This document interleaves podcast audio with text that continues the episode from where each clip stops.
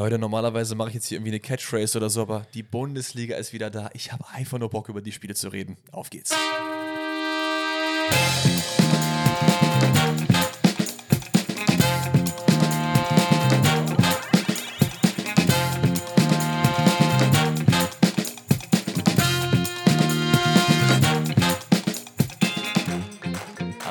Wunderschönen guten Tag und herzlich willkommen zu einer weiteren Folge. Nein, es ist keine weitere Folge, es ist was ganz Besonderes, nämlich der erste Bundesliga-Rückblick der Saison 23-24. Danny hat mich gerade komisch anguckt nach dem Motto so, Hö, was machen wir denn heute? Weil er, Ja, ich war gerade wirklich out of nowhere gehittet. nee, Leute, ey, ich weiß gar nicht, was ich sagen soll. Ich bin so überwältigt vom Hype einfach, weil die Bundesliga geht wieder los. Ich habe letzte Woche schon gesagt, ähm, bis es losging, war ich eher so, ja, mal gucken, aber so, so langsam, dann fing es wieder an, der Ball rollt, Harry Kane ist da, Junge, let's go. Und ja, das war jetzt, du weißt, wie ich das gemeint Ja, habe. ja, so, nee, ne? alles gut. Ähm, und ja, ey, es ist einfach geil. Ich, ich kann, ich, übernimm bitte kurz. Ich muss mich erstmal sammeln. Ja, also auch herzlich willkommen natürlich von mir. Ich muss auch sagen, ich fand es ein bisschen krass, wie die Bundesliga auch reingestartet ist. Das war nicht So so, einmal ein bisschen ranfühlen und mal gucken, ne, wo führt's hin. Und nach dem dritten, vierten Spieltag können wir irgendwelche halbwegs, ja, Sachen erkennen, dass es sich um Fußball handelt. Außer beim das war, BVB, ne? Dazu kommen wir gleich. Dazu kommen wir gleich. Aber das war einfach so straight in your face. 120 Tore gefühlt an diesem Spieltag. Es war absolut wild, hat richtig, richtig viel Spaß gemacht. Ähm, das Einzige, was mir nicht Spaß gemacht hat an diesem Wochenende, war tatsächlich, dass es mal wieder einen deutschen Bahnrant gibt. Oh nein, nicht schon wieder. Sorry, ne? Wie Ich kann es eigentlich sein, dass wir wirklich jede zweite Folge über die Deutsche Bahn reden, wir haben, wir, haben viel, wir haben viel über das Wetter geredet und jetzt ist stimmt. es halt dahingehend, muss ich mich aufregen, weil ich halt die Bundesliga gucken wollte. Oh. Konnte ich aber nicht, weil ich natürlich in der Bahn saß. Mm. Deswegen habe ich, in, ich glaube, ab der 35. erst einschalten können. In der Konferenz jetzt am Samstag meinst du? Genau. Ja. Es war katastrophal. Ich wollte von Düsseldorf nach Hause fahren. Da stand schon die erste Bahn, ausgefallen. Da dachte ich mir so, na okay, tell me something new, ist alles das Gleiche, ne, wie immer. So, bin ich in der Bahn. Ich habe zwei Stunden gebraucht, von Düsseldorf nach Köln zu kommen. Ich war geladen des Todes, ne? Also wirklich, ich habe so einen emotionalen und aggressiven Breakdown gehabt. Ich war froh, dass keine Leute um mich herum gesessen haben und dass ich mich einigermaßen im Zaun halten konnte. Das heißt, du hast aber zumindest das Dortmund-Spiel abends noch schauen können dann, oder? Ja, das hat alles geklappt, Okay. keine Frage. Aber auch da, ich kam nach Hause, glaube ich, um 20 nach 6. Und ich bin immer einer, wenn ich Dortmund-Spiele gucke und ich habe die Möglichkeit, das in voller Länge zu schauen, ich fange dann halt eine Stunde früher an und gucke mir alles an, was da geht. Ich will jeden Fangesang mithören, ich will uh, You Will Never Walk Alone hören, werde wütend, wenn Sky oder The Zone oder sonst wer das auch skippen, weil dann irgendwie jetzt, keine Ahnung, Krombacher oder Tipico-Werbung kommt. Da, da wirklich, ne, da werde ich fuchsig. und dann komme ich um 20 nach 6 hier an und dann zeigt mir äh, Sky an, ja, du hast deine Streaming-Plattform oder deine, deine Geräte, die du angemeldet hast, schon überschritten. Klassiker. Habe ich mir gedacht, das ist jetzt nicht euer Ernst. Ich habe halt mein Handy extra ausgemacht. Es läuft nur auf dem Laptop. Lasst mich halt einfach das Spiel gucken. Du musst dich dann abmelden oder so und dann wieder neu machen, ne? Ey. Das ist halt auch so lost. Film. Also Sky. Ich, saß dann, ich saß dann hier, habe das Spiel dann angefangen zu gucken, dachte mir so, Digga, ich bin halt verschwitzt des Todes. Ich muss halt mich duschen gehen. Es geht nicht anders. Habe dann in der Dusche geguckt. Ich habe dann halt immer äh, mein Laptop so platziert, dass ich alles sehen konnte. Bis ich dann hier gesessen habe und ich wusste, okay, in einer Dreiviertelstunde kommt noch meine Schwester, dann kommt noch meine Freundin und wir sehen uns alle nach keine Ahnung wie viele Wochen mal wieder. Da war ich wirklich so, boah, ich bin froh, wenn der Tag vorbei ist, ne? Ja, kann ich gut verstehen. Und nach dem Spiel erst recht. Aber äh, da kommen wir ja gleich drüber, denn wir gehen natürlich in der Reihenfolge durch. Wir starten rein mit der allerersten Partie der neuen Saison. Bayern gegen Werder Bremen, das Eröffnungsspiel und vor allen Dingen alle Augen auf den FC Bayern und eine neue technische Innovation. Das ist dir eigentlich aufgefallen. Es gibt nämlich eine neue Kamera. Das ist die Harry Kane-Kamera. Also. Es gibt einfach eine neue Kamera, die im Stadion steht und nur diesen Mann filmt. Also wie oft der eingeblendet wurde. Bei einer Ecke. Harry Kane köpft den Ball raus. Oh, man sieht, Harry Kane kann auch verteidigen. Oh, Harry Kane kratzt sich am linken Schienbein. Digga, also das ist mir so auf die Eier gegangen, sag ich dir ganz ehrlich. Ne? Ich wollte einfach das Spiel sehen. Klar, Harry Kane hat im Spiel auch auf jeden Fall teilweise seinen Stempel aufgedrückt, da kommen wir gleich noch zu. Aber Es ist, schon, es ist schon dreckig, wie teilweise, wenn Spieler irgendwo hinwechseln, der Fokus einfach so gestört auf denen ist, dass man Ja. teilweise die Fehler der, der anderen Mannschaft oder der eigenen Mannschaft gar nicht realisieren kann, weil die ganze nur von dieser einen Person geredet wird. Ja, vor allem bei den Bayern ist es halt irgendwie immer noch mal viel mehr. Meinst du, ja, das war bei irgendeinem anderen Verein so? Die Datro Fofana kennen bei 100%, zu Union. 100%. Da hat kein Mensch drüber geredet. Da wurde einmal gesagt, ja übrigens, ne, Becker sitzt jetzt auf der Bank, weil Fofana ihm halt äh, ja, so ein bisschen den Lange Lauf- abgelaufen hat. Genau, lange abgelaufen hat. Also, sorry. Das war ja kompletter Quatsch mit, mit Kane.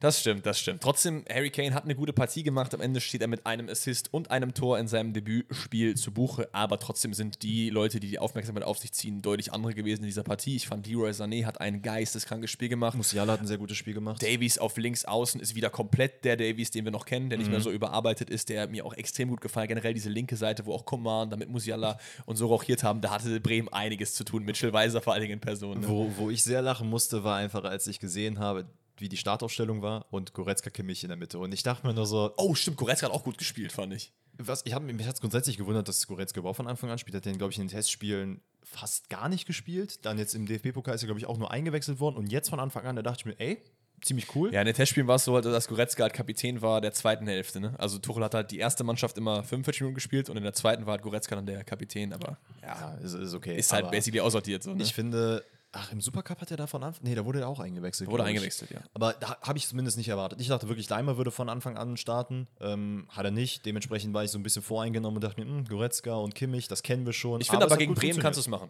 Ja, also ich glaube, ich glaube, wenn ich jetzt gegen Leipzig spiele, gegen Leverkusen, so diese Art Dortmund, da würde ich, glaube ich, eher mit einem Leimer spielen, weil ich da diese defensive Komponente brauche. Ja, absolut. Gegen äh, Dings ist auch Goretzka vor allem von der Körperlichkeit ja noch mal ein bisschen höher als Leimer, weil er auch in der Luft, glaube ich, ein bisschen besser ist gegen der die hat- großen Leute wie Füllkrug Der Duxch hat auch ein grandioses Spiel gemacht. Also Ja. ich erinnere an diesen einen äh, Fallrückzieher, den er außerhalb des 16ers gemacht hat, wo ich mir dachte, Bruder, du willst wirklich zu Manchester United, ne? Du hast keinen Bock mehr auf die Bayern. Ja, du zeigst jetzt, was du auch. kannst. Ich glaube auch. Das 1 zu 0. Und da gehen wir jetzt mal auf die Spielszenen so ein bisschen ein. Fällt schon in der vierten Minute. Bremen ist da relativ weit aufgerückt. Es gibt einen Konter.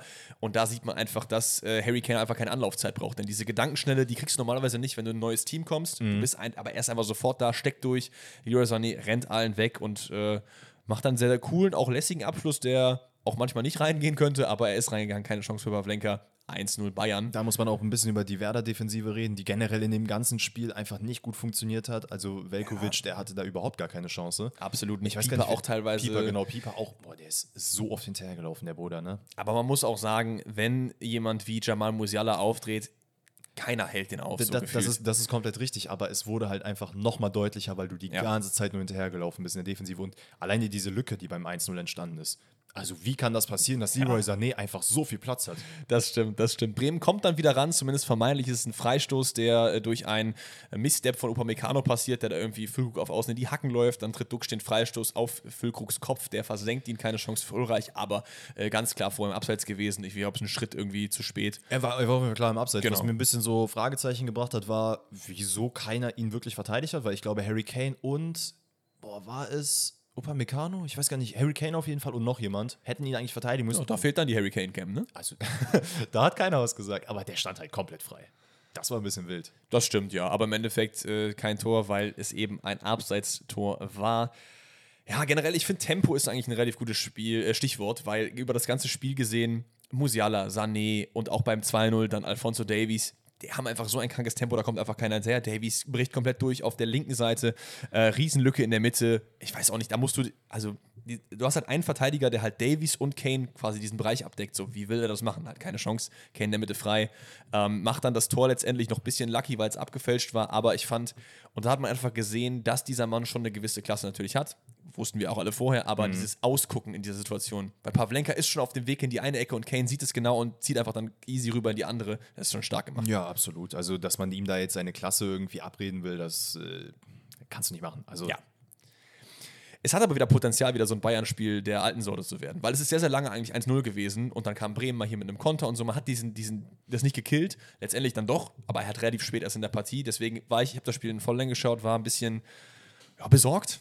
Ey, komplett fair. Ich habe das auch währenddessen äh, mir angeschaut und dachte mir, ey, ganz ehrlich, irgendwie so 1-0 zur Halbzeit, okay, aber da muss doch eigentlich mehr passieren. Und das ist nämlich genau die Angst, die man dann eigentlich immer haben muss bei solchen Mannschaften wie Werder Bremen oder auch aber anderen, die dann gegen so Mannschaften wie Bayern München stehen. Das ist 1-0 und man denkt sich, ey, ganz ehrlich, wir haben jetzt eine Halbzeit hier Es 1-0 geht immer gespielt. was. Wir können hier eigentlich noch was reißen. Bestes Beispiel war auch Darmstadt-Frankfurt. Das war, also da Ja. werden wir auch noch gleich zu kommen, aber das war für mich so prädestiniert dafür, dass es bei Werder auch passieren könnte. Andererseits ist Bayern auch so Abgeklärt, unglaublich ja. abgeklärt und eine Klasse einfach zu hoch gegen Werder in diesem Spiel, dass man auch sagen kann, ey, wir können die jetzt bis zur 80. komplett hier runterspielen und die sind außer Puste und dann ballern wir denen noch fünf Dinger rein. Vielleicht noch ein Wort zu äh, Minjay, der ja auch sein Debüt gegeben hat in der Bundesliga, der ja, noch so ein bisschen verloren teilweise gewirkt hat. Man hat den Ansatz natürlich auch gesehen, was er für ein Spieler ist, aber ich erinnere mich an diese eine Szene, wo er sich dann die gelbe Karte abholt gegen, ich weiß gar nicht, wer da ihm da weggelaufen ist. Ich glaube, Füllkrug, der Das- dann so ein bisschen in die Hacke läuft. Das, ja, nicht nur ein bisschen, sondern auch richtig viel, weil er es auch musste, sonst wäre er halt weg gewesen. So. Ja, Ähm, da hat man halt gesehen, okay, er braucht noch ein bisschen. Für ihn kam dann De Ligt, der sicherlich auch von Anfang an gespielt hätte, für Upamecano vielleicht, aber irgendwie Wadenprobleme hatte noch kurz vorher oder so, was weiß ich. Aber letztendlich machen die Bayern dann doch den Sack zu. Ähm, Choupo-Moting mittlerweile eingewechselt, äh, ist im 3-0 eingebunden. Sané ist dann im Abseits nach diesem Pass, aber lässt ihn halt, das war so ein geiler Spielzug, lässt ihn irgendwie durch, ist dann wieder hinterm Ball, sodass Müller ihn wieder querlegen kann und braucht dann nur noch einschieben. Ich habe einen kurzen Moment gedacht, weil die also eine sehr, sehr ähnliche Szene gab es bei, beim Dortmund-Spiel, wo dann aber abseits gepfiffen wurde, weil Marco Reus quasi das gleiche mit Aller gemacht hatte. Und ich habe mich kurz gefragt, okay, wieso wurde das aber jetzt nicht als Abseits gewertet? Und man kann es vielleicht dahingehend erklären, dass Leroy Sané nicht wirklich den Schritt zum Ball gemacht hat, sondern er einfach nur stehen geblieben ist und dann gecheckt hat, ah, okay, da kommt jemand, ich laufe vom Ball weg. Also, mich hätte jetzt nicht gewundert, hätte man da abseits gepfiffen, sag ich, wie es ist. Genau, aber andersrum nicht. Also das mit, das mit äh, Reus muss immer abgepfiffen werden, weil ich finde, du siehst, dass Reus den Schritt zum Ball macht und du siehst auch, wie der äh, Köln-Verteidiger dann so den Schritt weggeht. Weißt du, wie ich meine? Und das ist halt das Problem, ich, ich muss sagen, das ich, halt find, einen Impact ich, hat. muss sagen, ich finde diese Regel Quatsch. Ich, ich finde das, keine Ahnung, wenn du den Ball nicht berührst, dann ist es halt so. Und irgendwie jetzt da, ah ja, ich habe irgendwie als Torwart gedacht, dass der da hingeht und dann wäre es abseits. Ich, ich mag die Regel nicht. Gut, aber Sag wenn du diese Regel komplett wegmachen würdest, dann könnte man einfach eine Mauer vor den Torwart stellen. Zum Beispiel. Du kannst einfach dann fünf Spieler vor den Torwart halt hinstellen, Sichtfeld, und dann kannst du einfach da, also dann damit halt Experimente machen. So. Klar, du wirst Nee. immer irgendwelche Schlupflöcher Ja, finden, ja. aber ich finde, ja, ist auch egal. Egal. Sané Doppelpack haben wir gerade drüber geredet. Das Spiel geht 4 zu 0 aus, weil Mattis Tell gegen Ende auch nochmal ran darf. Mit Davies über außen. Ey. knallt ihn da schön in die kurze Ecke, überrascht so ein bisschen äh, Pavlenka dort im Tor, macht dann den nichts sehen, nichts hören, nichts sagen. Jubel war auch ganz geil, so wegen den Rassismus-Sachen, die um seine Person leider sich gerankt haben. Und im Endeffekt können wir das Spiel auch zumachen. Mehr ist da nicht so zu sagen. Bayern relativ souverän, start gut in die Saison. Ist auch gut, dass jetzt vielleicht nicht zu Anfang irgendwie RB Leipzig, Leverkusen, Dortmund kam, sondern erstmal so ein bisschen Aufbaugegner. Gar nicht schlimm, gar nicht böse gemeint gegen Werder Bremen, aber ist einfach so. ich habe ja auch in der natürlich. Prediction schon gesagt, dass ich nicht glaube, dass Werder Bremen jetzt nochmal irgendwie so 9. 10. wird, sondern dass er so ein bisschen weiter runter geht. Und das glaube ich Also einfach. man, man merkt auf jeden Fall bei Werder Bremen, dass man ähm, in der also in der Verteidigungsposition einfach nicht wirklich nachgelegt hat, ähm, dass man eher mit den gleichen Problemen, die man auch in der letzten Saison hatte, jetzt wieder reingegangen ist. Das kann funktionieren, aber ich glaube, das ist ein bisschen besorgniserregend, wenn man sich das Spiel anguckt und dann halt wirklich so riesen Lücken entstanden sind. Vor allen Dingen auch gegen äh, Viktoria Köln davor halt noch, ne? Wo auch richtig. teilweise die Innenverteidigung, aka Marco Friedl, blonde Haare, wir haben es bei Reus gesagt, kann sehr, sehr gut sein. Bei Marco Friedl ist es eher das Gegenteil bis jetzt. Ich mag den sehr gerne, ich hoffe, der kommt auch noch rein, aber Aber wir müssen hier einfach mal klarstellen, sich die Haare im Sommer blond zu färben, heißt nicht automatisch, dass man Genau, als Big das- Player wieder zurückkommt. das wollte ich damit sagen. Äh, Big Player zurück könnte auch auf Leverkusen zutreffen, die ja schon das eine oder andere Mal Okay, Zweiter in der Bundesliga äh, gelandet sind. Ja, das habe ich bei mir auf der Liste. Ich bin wieder nach der offiziellen äh, Bundesliga-Liste Keine gegangen. Ahnung, ich, das verstehe ich auch nicht. Jedes, jede Medienplattform und äh, Macht's anders, ne? macht's alle anders. Du kannst auch gerne das. Willst du was nein, wir können machen? gerne mit dem äh, direkten Banger reingehen. Auf geht's. Ähm, sehr, sehr temporeiches Spiel. Also eigentlich müsste das das Topspiel am Abend sein. Ich verstehe nicht, warum das Dortmund Köln war. Äh, hätte, Das verstehe ich auch nicht. Hätte auf jeden Fall Leverkusen Leipzig sein müssen. Man hat wirklich, man hat es auf dem Papier gesehen und man hat genau das bekommen, was man erwartet hat. Ja, Mann, es war richtig geil. Es hätte auch äh, am Ende der Platz, äh, der, das Spiel um Platz 1 werden können. Ich muss sagen, unsere Prediction ging ja am Sonntag online. Sorry nochmal, dass es so lange gedauert hat, aber dieses Spiel hat auch sehr nice da reingespielt. Als ich das gesehen habe, dachte ich mir so, boah, geil, das hat, passt schon sehr, sehr gut, weil wir komplett. beide Leverkusen auf zwei haben und in dem Spiel zeigt sich einfach warum, weil die einfach eine, der Kern ist zusammengeblieben, du hast ihn verstärkt mit guten Leuten wie Jacka und Grimaldo und auch Hofmann, der auch ein gutes Spiel gemacht hat und du hast einfach mit Xabi Alonso mit dem besten Trainer der Liga, vielleicht sogar dem besten Trainer der Liga aktuell, was Form angeht, vielleicht sogar über Tuchel und deswegen kann da auf jeden Fall einiges gehen, 100%. Ja, zu 100 Prozent. Das hat das Spiel auf jeden Fall gezeigt. Aber first things first, und das ist in meinen Augen immer das Ja. Wichtigste vor so einem Spiel mal anzumerken, äh, Frimpongs Haare 1A. Alter. Also ganz ehrlich, der hat jetzt schon die beste Frisur der Bundesliga, muss ich glaube ich sagen. Ich muss, ich, ich finde ihn auch einfach cool auf dem Platz, wie der sich auch bewegt, wie der jubelt, wie der, also der ist halt so drei sexy. Köpfe kleiner als alle anderen, aber geht trotzdem so rein, diese es gab eine Szene, da stand der, glaube ich, neben Tapsova, ne? Neben Tapsova, genau, Ja. wo ich mir auch da. "Ey, Du bist halt vier Köpfe kleiner als der. Ähm, Kosunu auch sehr, sehr schöner Zopf, gefällt mir auch sehr, sehr Ja. gut. Ähm, also ich glaube, Aber dass. die haben sowieso voll viele geile Spiele, was Haare angeht, so, ne? haben die? Wen Würz mit diesem Cut finde ich auch geil. Ja, das sah auch sehr wild aus. Boniface hatte auch die Haare dann Richtig. gefärbt. Also, Also- das Haarduell hat auf jeden Fall Leverkusen sowieso gewonnen. Yes. Ähm, Jonathan Tah natürlich auch sehr, sehr wilde Frisur. äh, grundsätzlich aber RB würde ich behaupten im Chancenplus äh, bis Ja. zum ersten Tor. Es ist wirklich hin und her. Also man kann jetzt hier versuchen, statt ähm, irgendwie hier Analysen zu machen, wie was wo gespielt wurde, aber es war wirklich da eine Chance, da eine Chance, da eine Chance und RB halt mit ein paar mehr. Es ist aber in der 24. der Leverkusen dann tatsächlich zum 1-0 einschießt. Es ist Schaka, der wirklich mit seiner All also Klasse und seiner Erfahrung aus der Premier League den Ball super auf Boniface rüberspielt, halt mit so einem leichten Lupfer. Ähm, Orban versucht ihn da noch so ein bisschen abzugrätschen, rutscht da ein bisschen vorbei, dann wird er nicht wirklich angegriffen. David Raum steht so ein bisschen im Nirgendwo. Plus halt der Rückraum ist auch wieder, das genau wieder das, was du immer sagst, so, ne? Also da hat halt haben halt alle gepennt, kollektiv. Absicherung, Absicherung hat da äh, überhaupt nicht stattgefunden. ne? Wie gesagt, es ist dann Orban, der noch versucht, Boniface anzugehen. Der behält die Ruhe, hat Zeit, guckt noch mal in die Mitte, sieht, dass da Frimpong steht, spielt den Ball durch, äh, ich glaube, durch Orbans Beine und zwischen Hofmann und David Raum. Und in meinen Augen muss David Raum da einfach den Schritt zumachen, weil Ja. er steht direkt hinter Orban und das macht gar keinen Sinn. Frimpong hat dann einfach ein leichtes, ja, und dann bringt er den Ball rein und dann steht es halt auch einfach schon 1-0. Absolut, absolut. Ähm, das 2 zu 0 ist äh, auch schnell erzählt. Es ist eine Ecke von Jonas Hofmann, Tor durch den Kopfball von Jonathan Tah, der sich da, also mit, der will auf jeden Fall nach West Ham mit der Wucht, ne? Also der hat da richtig Bock gehabt. Da muss man aber auch fairerweise sagen, dass David Raum da auch wieder nicht gut aussieht. In meinen Augen hat er auch grundsätzlich kein gutes Spiel gemacht. Ja, hat so ein bisschen die Schwächen gezeigt, die er auch schon letzte Saison in einigen Spielen gezeigt hat. Und äh, also Jonathan Tah zeigt einfach mit so einem leichten Schubser, der auch in meinen Augen komplett nach Regelwerk Ja. gerecht ist. Pusht ihn einfach so ein bisschen weg und zeigt ihm nochmal so, ey Junge, ich bin hier die Kante, nicht du. Ja, wenn, wenn wir sowas abpfeifen, dann können wir auch direkt, äh, weiß ich nicht, und so, ein, so eine Poolnudel um uns rumbinden und dann sagen, der Abstand muss aber eingehalten werden. So. Ja. Also das, das macht dann absolut keinen Sinn. Und da dachte ich mir so, so jetzt verkackt es nicht noch, bitte. Ja, Also, weil ich dachte mir so 2-0 vorne gegen Leipzig relativ früh, weil es war noch die erste Hälfte, oder? 35 Minuten Ja, genau. ist das 2-0 gefallen. Bitte haltet es.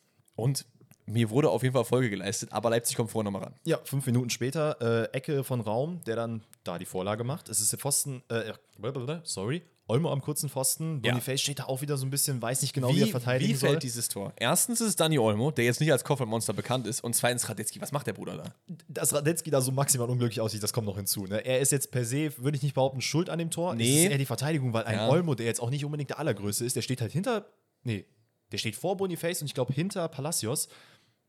Da gibt es keine Kommunikation. Da wird nicht gesagt, ey, hör mal, hier steht noch einer, so, der kann halt einfach easy zum Kopfball gehen und Boniface steht wirklich wie versteinert einfach in der Hocke und denkt sich so, ah kacke, da komme ich nicht dran. Versucht den Ball noch rauszuköpfen, ist aber gefühlt 20 Minuten später erst abgesprungen. Dementsprechend sieht es so dumm aus, wenn man sich dieses Standbild mal anschaut, Ja, das weil stimmt. Olmo einfach in der Luft ist und Boniface den Kopf einfach komplett nach unten abgesenkt hat. Ja, ich, ich glaube, ich meine, das war ja auch in so eine Druckphase der ähm, von Bayer Leverkusen generell rein. Deswegen habe ich mir so aufgeschrieben, dass es so ein bisschen gegen den Spielfluss halt ist. Das Es ist halt kam ein bisschen bitter nowhere, so, das ne? stimmt. Es ist Ja. halt immer diese Standardtore und generell durchs Spiel hinweg hat sich halt gezeigt, dass die ganzen Tore, die gefallen sind, oftmals einfach dadurch entstanden sind, dass die Torschützen oft zu freigelassen wurden. Ja. Wie auch immer das dann passiert ist, dann hat jemand gepennt, dann wurde da nicht richtig mitgegangen.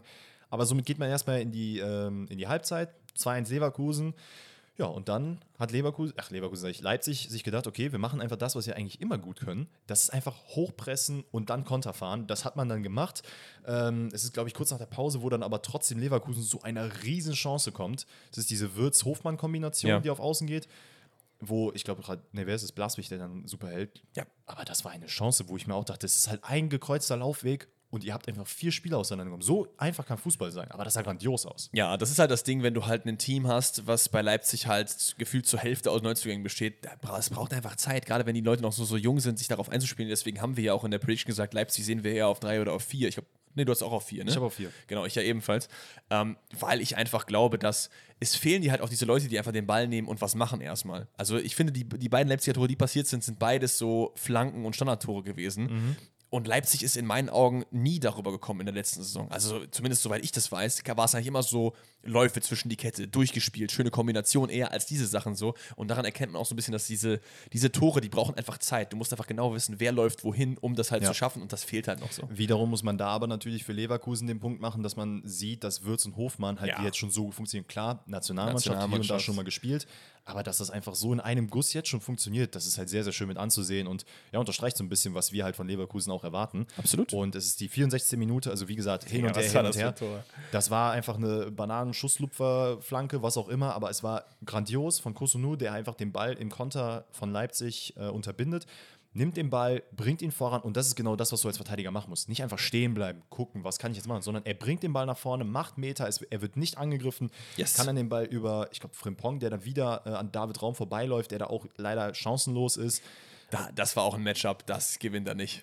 David Raum ist auch nicht langsam, ne? Aber Nee, aber er sah auch aufgrund seines Stellungsspiels einfach nicht gut aus. Dann Ja. war er falsch positioniert, dann hat er Frimpong überhaupt nicht im Blick gehabt. Man hat halt gemerkt, dass bei Leipzig zumindest in der Verteidigung hier und da die Kommunikation gefehlt hat. Ähm, Im Endeffekt bringt er dann den Ball rein und Florian Wirtz, ob er es wollte oder nicht, aber macht einfach ein Zehner. grandioses Also Tor. niemals wollte der das. Dass er den Ball aufs Tor bringen wollte, mit vollem Schmacko, ja. Ja. Dass der Ball dann so eine Bogenlampe macht. Also mit vollem Spacko hätte wahrscheinlich jemand entweder in die Wolken gejagt oder Blas hätte ihn gehalten. Das war ja die einzige Möglichkeit oder halt richtig platziert, so wie er halt noch reingeht, so. Sehr, sehr nice, aber das ist am Ende das Quäntchen Glück, was Leverkusen den Sieg, die drei Punkte bringt und Leipzig eben leider nichts. Aus Leipziger Sicht leider. Ähm, weil es gibt noch das 3 zu 2. Leipzig kommt nochmal ran. Es ist eine Freistoßflanke, die von Simakon, und wir haben auch eben über die Flanken geredet, per Schulter, glaube ich, sogar verlängert wird, nicht per Kopf. Ich meine, irgendwie er Schulter, irgendwie so Gesicht, irgendwas mit dazwischen. dem Gesicht. Und dann ist Openda ganz frei und macht sein allererstes Saisontor auch per Kopf in diesem Fall. Ähm, ja, aber Leipzig nach dem Supercup-Sieg gegen die Bayern sah es nicht so aus, als würden sie Meister werden. Didi Hamann, Didi Hamann. So, das, diese Spitze verkneife ich mir jetzt man, mal nicht. Man, man muss halt auch einfach sagen, dass, äh, du hast es angesprochen, Leipzig fehlt noch so ein bisschen diese Abstimmung. Mhm. Ähm, die kann halt gut funktionieren. Es ist halt immer mal wieder, du merkst, es ist noch kein richtig, ja, wie soll ich sagen, noch kein Guss, der da richtig läuft, sondern es ist, ah, okay, hier kann mal was gut funktionieren. Bestes Beispiel ist diese Openda-Situation mit, ähm, mit Yusuf Paulsen, das ist, glaube ich, kurz vor Ende diese Riesenchance, die man hat. Stimmt, ja. Yusuf Paulsen geschickt wird, super Lauf da an dieser Stelle. Dann geht der Ball auf, aufs Tor. Ich glaube, Radetzky fälscht irgendwie ab. Openda tritt über den Ball, schießt dann nochmal gegen den Pfosten. Alles sehr, sehr unglücklich. Ähm, Das, da merkst war, du, da fehlt das so hatte ein schon leichte. Blaschikowski-Vibes. Kennst du das Tor? Ja, er, ja, ja. Schaut Ähm, sich das gerne auf YouTube an. Im Endeffekt, das Spiel geht dann äh, 3-2 für Leverkusen aus. Und das 3-2? ist auch Ja, doch, voll 3-2. in Ordnung. Komplett fein. Am Ende hätte auch ein Unentschieden fein sein können, aber ich finde, Leverkusen geht grundsätzlich hier verdient. Ja. Auch als Sieger vom Platz. Wie gesagt, ich hätte mich jetzt nicht beschwert, wenn es ein 3-3 am Ende gewesen wäre. Ja, ich schon, weil es äh, gegen meinen Call geht.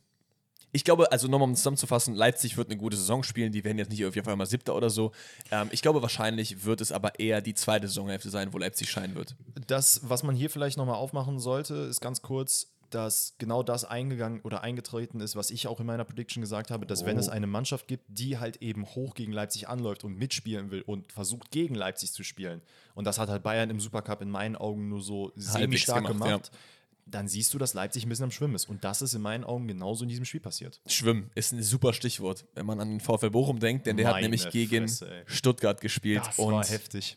boah, Also, da hat, ich weiß gar nicht, wer ist danach dem Spiel. War es Masovic? Irgendeiner hat auf jeden Fall im Interview danach auch gesagt, Nee, ey, Lucia. Oder Lucia, wir sind nicht mehr Erstliga-tauglich so. ja, ist ja auch so. Also, das war katastrophal. Das war katastrophal, was ich Und vor allen Dingen in dem. Spiel, wo man sich echt von Anfang nicht so sicher war, weil ja davor der Endowechsel fix war. Oh, Stuttgart hat nur Karasor im Kader, der sechs spielen kann. der das die- sehr gut gemacht hat. der aber auch zu, zwischenzeitlich kurz mal am Boden lag, bandagiert werden musste. Das war dann eher so, ja klar, Danny zuckt hier mit den Schultern. Ja, ne? gut, was soll ich denn Danny ist sagen? der harte Mann. So, Nein, ist ja okay, aber er hat ja trotzdem ein gutes Spiel gemacht. Ha- Hat er auch, aber wenn der weggebrochen wäre, hättest du einfach niemanden mehr gehabt, hättest du Ito auf die Sechs stellen müssen. Der auch ein wildes Spiel gemacht hat. Also Der wie der auf jeden Fall teilweise auch bleiben muss. Wie der teilweise die Bälle nach vorne gebracht hat, äh, Yes. das war schon sehr, sehr stark. Aber grundsätzlich muss man sagen, ein sehr, sehr erfrischendes Spiel von Stuttgart, was mich freut.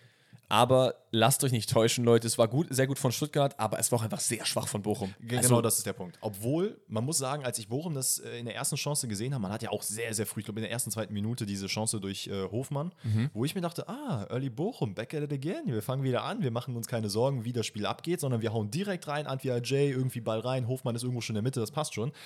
Ja, leider nicht. Ja, nee, leider wirklich nicht. Stuttgart hat einfach, ich glaube, 100% Ballbesitz. Ich glaube, irgendwie so sollte das äh, passen, ne? Ja, um den Dreh. Vielleicht, vielleicht 102, aber Ja, das kann sein. Aber es ist äh, die Minute 18, wo man dann 1-0 in Führung geht. Es ist Ito, der den Ball, ähm, Moment, jetzt muss ich gerade selber mal gucken, was da passiert ist. Nach dem Einwurf, glaube ich, verlagert. Stimmt, wo Bochum einfach in der Verlagerung überhaupt nicht mehr hinterherkommt. Ähm, schickt dann Gerassi durch. Der Mio schickt Girassi durch. Mio? Ja. Mio hat den Assist auf jeden Ah, Fall nee, bekommen. Ito hat den Ball rüber. Genau, okay, genau. sowas. Genau. Ähm, wie auch immer das passiert ist, der macht das dann natürlich Standard. Der Laufweg war super, aber Girassi ist jetzt nicht für seinen äh, 35, 36 km/h bekannt, so, ne? Nee, das nicht, aber er hat ja auch wirklich keinen Menschen um sich herum. Da Das passiert ja stimmt. absolut nichts. Die Mitte ist komplett frei. Grundsätzlich hat Bochum in den Anfangsminuten die Räume gut zugemacht. hat es Mm, ja. zumindest geschafft, es Ja. zu verteidigen, aber halt dann, wenn du einmal diese Ballverlagerung machst und nicht hinterherkommst, dann siehst du, da ist offen Holland. Ich muss sagen, ich finde die Abschlussart sehr, sehr lustig, die Girassi gewählt hat, weil, also das hätte ich halt überhaupt nicht erwartet, dass er einfach wirklich mit Vollspann einfach in die Mitte drauf zieht, so. Hat geklappt, 1-0. Ja, wer auch vielleicht ein gutes Spiel gemacht hat, wo der sich am Ende vielleicht nochmal hätte mit dem einen oder anderen Tor belohnen können, wäre Jong gewesen. Der hatte halt ein, zwei riesengroße Chancen. Ich finde, er hat ein gutes Spiel gemacht bis zum Strafraum. Ja. Weil danach, da muss man auch ehrlich sagen, dann, wenn du in diese Situation kommst, da musst du einfach mehr draus machen. Also teilweise war es auch er, der den Pfosten dann noch getroffen hat, einmal ganz leicht? Ich bin Ja, mir da gar nicht, ja, ja, müsste gewesen sein, ne? Da muss einfach mehr kommen. Äh, trotzdem, Stuttgart ist hier zu keiner Phase eigentlich äh, in Bedrängnis. Nee. Bochum schwimmt die ganze Zeit nur. Das 2 zu 0 ist unser Mann und dem habe ich es richtig gegönnt, so lange Komplett. verletzt. Dann Axel Sagadou, endlich mal, ja, nach einer Ecke. Der Mann ist wirklich 1,97, glaube ich, oder so. Geil, dass er mal ein Kopfballtor gemacht hat, aber auch wie? Gegen zwei Leute am ersten Also, Pfosten sich da irgendwie durchgewuchtet. Hofmann und Bernardo hatten da absolut keine Chance, körperlich mitzuhalten. Was ich auch sehr, sehr lustig fand, und das hat der Kommentator gesagt, ich weiß jetzt nicht mehr genau, wer es war. Ähm, kann sein, dass es. Nee, wer, wer war das denn? Ist ja auch egal, ich gebe gern Shoutout, aber ich kann es jetzt gerade nicht. Dass die Spielaufbauart von Bernardo gar nicht zu Bochum passt. Weil Bernardo hat bei Leipzig gespielt, bei Salzburg, der will immer den Pass suchen, immer hinten rausspielen. Und er hat einfach noch gar nicht verstanden, dass du auch mal den Ball einfach wegpöllen musst. So. Und das ist aber actually ein ziemlich guter Punkt, weil das geht ein bisschen in das ein, was ich jetzt gerade sagen wollte. Dieses Umschaltspiel von Bochum, was du ja eigentlich aus Leipzig gut kennst. Bei Leipzig und bei den ganzen RB-Mannschaften, du hast den Ball, du bringst ihn nach vorne und da laufen 40 Mann mit. das ist Marco Rose Philosophie.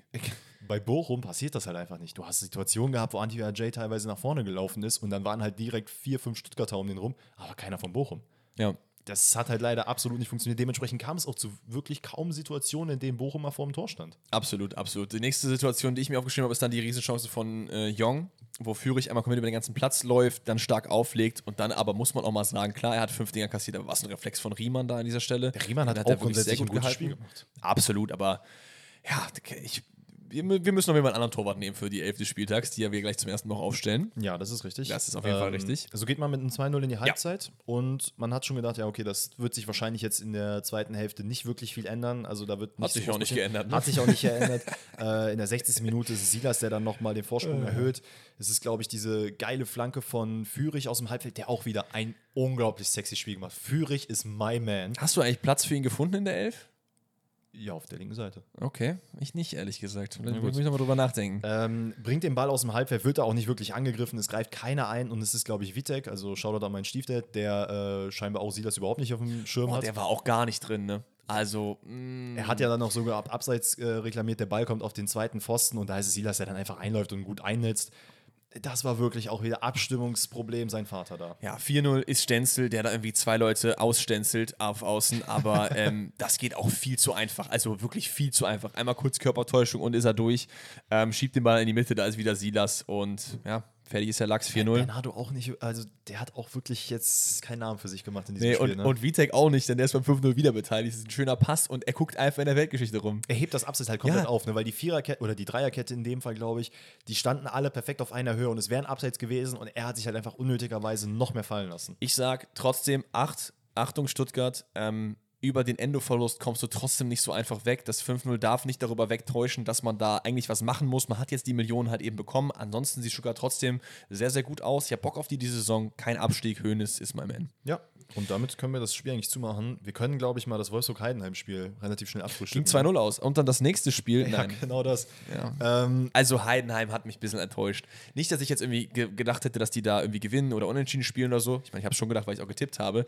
Aber so die Art und Weise, wie man aufgetreten ist, die beiden Tore, da ist sie auch genau identisch gefallen. So was Ja. man Frank Schmidts Gesicht halt gesehen. der das ja auch Zweimal. auch einmal gecallt hat. Zweimal. Ja, ja, genau. Wie kann das sein? Es ist, es ist finde ich, ein Spiel, wo du merkst, Wolfsburg war einfach besser und da kannst du gegen als Aber Heidenheim Wolfsburg einfach war machen. nicht so krass gut, fand ich. Nee, aber die haben halt das Nötige getan, was man machen konnte. Also grundsätzlich finde ich das Spiel von Wolfsburg, was man gesehen hat, im Vergleich zu dem, was man teilweise aus der letzten Saison gesehen Ja. hat, das war schon ein bisschen erfrischender. Gerade mit Swanberg ist da sehr viel abgegangen.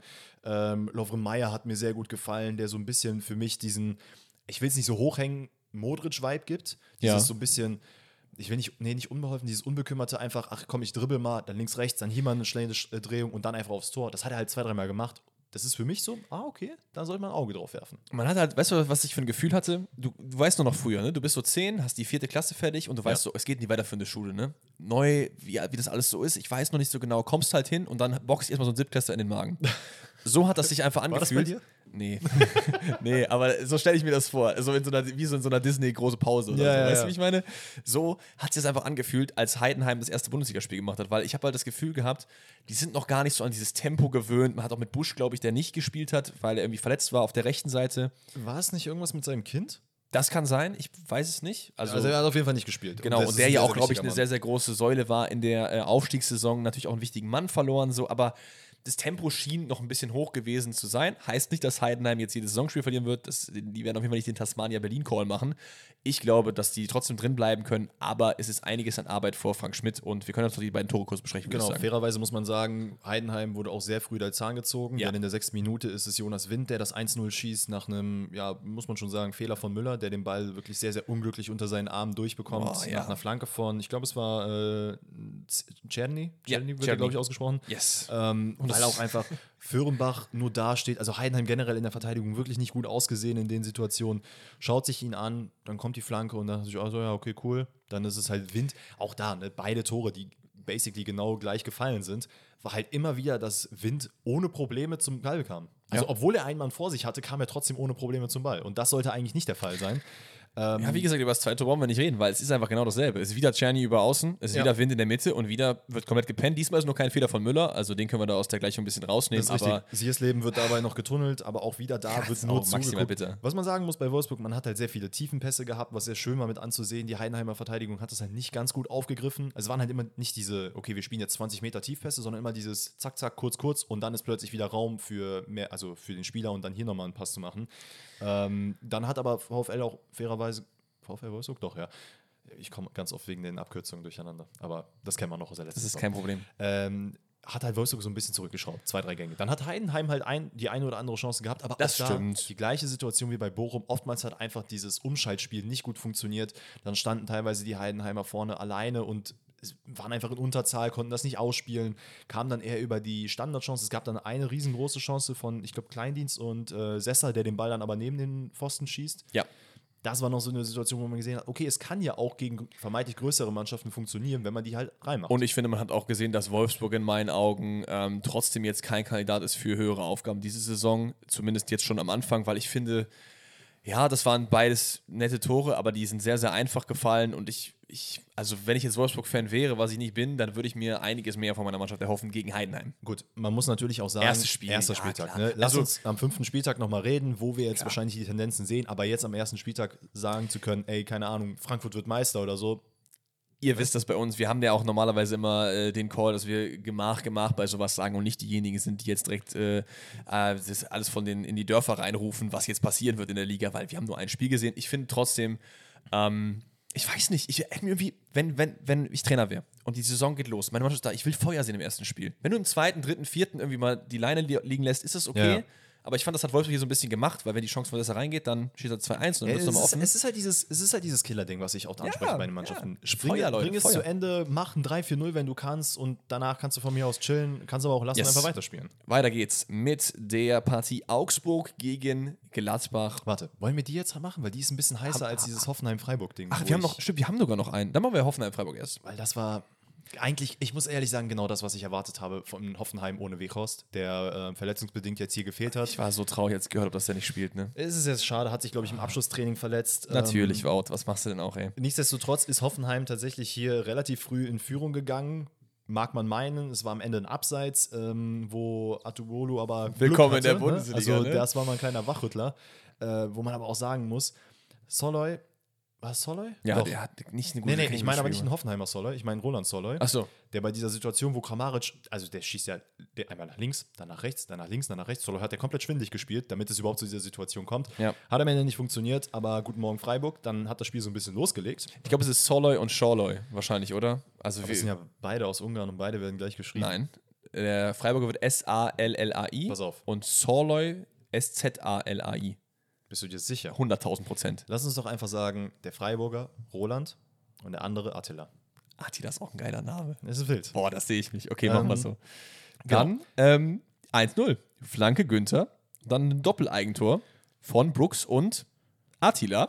Mhm. Beide fälschen ab äh, und Ich muss Alter. ehrlich sagen, 70% davon ist eher Brooks als ähm, Attila. Brooks macht genau da weiter, wo er letzte Saison aufgehört hat. Also, es ist halt, was halt gut in dieser Situation ist, und das fand ich sehr schön bei diesem Freiburger Spiel mit anzusehen, war, paar Sekunden vorher, Gregoritsch macht den, Ball, äh, macht den Weg nach innen, äh, beziehungsweise in die Mitte wieder rein, holt sich den Ball ab und spielt den dann nach außen, während sich aber die gesamte Hoffenheimer Verteidigung auf Gregoritsch funktio- äh, fokussiert und dadurch Günther überhaupt diesen Platz hat, auf außen diesen Ball reinzubringen. Dann ist es Brooks, der den Ball nicht trifft, dann irgendwie doch trifft und dann aber auf den Fuß von Attila äh, rauf macht. Also es war wirklich ein super unglückliches Tor. Ich muss sagen, ich habe bei Hoffenheimer Innenverteidigern das Gefühl, die setzen sich einfach vor dem Spiel in die Kabine, holen so einen Würfel raus und sagen, okay, Jungs, ungerade ist sichere Bank und gerade ist Vogelwild. Weil es ist jedes, du weißt nie, was du bekommst bei Brooks. Manchmal ist der solide, manchmal ist er auch bodenlos. Ja, wobei ich glaube, die Wahrscheinlichkeiten. Der Würfel ist gezinkt, ne? Meinst du, es der ist eher jeden öfter ungerade? Was, vielleicht, weil wir jetzt gerade schon in der 39. sind mit dem Tor, es ist Ja. halt auch wirklich nicht viel passiert in diesem Spiel. Das ne? stimmt. Ab diesem Zeitpunkt hat Hoffenheim geschwommen. Also, das war ein kompletter Einbruch, weil dann gab es nämlich Chance after Chance after Chance von Freiburg, die halt über, äh, über Roland. Heißt der Roland oder Ronald? Roland. Roland wirklich krank viel äh, Dampf gemacht hat äh, und sich dann auch in der 95, äh, 95. 45. plus 3 belohnt, ähm, macht er seinen Namensvetter, ne, macht den da ein bisschen nass. Der Ja. liegt dann auf dem Boden. Bülter liegt auch noch auf dem Boden. Ich weiß, wie auch immer das passiert ist. Also, man muss auch sagen, dass ähm, Attila dahin gefallen ist oder sich hat fallen lassen, war das Dümmste, was er hätte machen können in der Situation. ja. Denn Roland ist es, der ihn halt so ein bisschen umarmt, während. Was, ist so lustig? Nee, Roland und Attila, ich finde es einfach geil. Also, Also während, während Roland ihn halt so ein bisschen festhält, weil er halt sonst aufgelaufen wäre, lässt Attila sich fallen und der Ball geht dann, glaube ich, auf. Auf wer war denn das, der den am Ende da reingebracht hat? Äh, Äh, Röhl. Röhl genau. hat ihn dann äh, quasi for free, kann dann einfach sagen, okay, ich habe hier Platz, ich bringe ihn einfach mal rein. Zweiter Posten, dann ist es noch Kabak, der nochmal dazwischen grätscht und dann ist es am Ende aber trotzdem Soller, der ihn dann reinhaut und dann führt es halt zum 2-0. ja, ja, Roland und Attila, beide beteiligt. Ähm, Hoffenheim kommt aber nochmal ran in Person von äh, Kabak, der da in Stürmermanie das Ding letztendlich unten rechts reinballert. Ähm, er rettet aber vorher, und das ist auch sehr, sehr wichtig, nochmal gegen Girovic sehr stark auf der Linie, weil sein Keeper schon geschlagen war. Das auf der einen Seite, Ja. rennt dann nach vorne, macht den Treffer und hat man nochmal so kurz das Gefühl gehabt, okay, passiert hier vielleicht noch was, aber wenn man ehrlich ist, ganz verdient wäre das auf jeden Fall nicht gewesen. Deswegen geht es in Ordnung, dass Freiburg hier drei Punkte holt. Die, die einzigen, die da wirklich jetzt, äh, die, die, wie soll ich sagen, bei Hoffnung, bis, äh, die, die Hoffnung bei Hoffenheim ein bisschen höher machen, so, war jetzt schwierig. Baumann, der zwischenzeitlich wirklich Paraden da rausgehauen hat, wo Ja. ich mir dachte, wow, was macht der Mann da? Ich glaube, das Stadion hat sogar danach seinen Namen gerufen, als er diese Aktion hatte, wo er drei Bälle von der Linie gefischt hatte. Kabak mit ein, zwei riesengroßen Aktionen, die er da von der Linie gefischt hat, mit der dem aber Tor auch trotzdem ab und an ein bisschen wackelig war, so. Ja, aber zumindest hat er mir, obwohl er wackelig war, den sichersten Eindruck gegeben Das stimmt. Baumann. Aber das ist auch nicht so schwer in der äh, Hintermannschaft von der TSG Hoffenheim. So. Ich würde sagen, gehen wir zur letzten Partie in der Konferenz. Augsburg gegen Gladbach. Und meine Herren, war das ein Spektakel. Acht Tore, einfach acht Tore. Digga, was soll Und das? sechs davon, glaube ich, in der ersten, ne? Also, glaube ich, 3-3 in- sind die in die Pause Und vor gegangen. allen Dingen in einem Spiel, in dem man, wenn das letzte Saison gespielt worden wäre, hätte Danny gesagt, boah, Sonntagabend, das, Sonntag das gucke ich mir 19:30, nicht da an. bin ich nicht dabei. Weil, also letzte Saison Gladbach war aber auch, ich finde, guck mal, letzte Saison hat Gladbach schwammig gespielt, aber halt 0-0. Mhm. Und diese Saison spielt Gladbach am Anfang schwammig und 4-4, dann nehme ich das von dieser Saison viel lieber. Ja, es war, auch, es war auch ein deutlich attraktiveres Spiel als unter Daniel Farke. Das kann man halt mal schon so jetzt festhalten. Findest du nicht, dass er gut aussieht, oder was? Wer?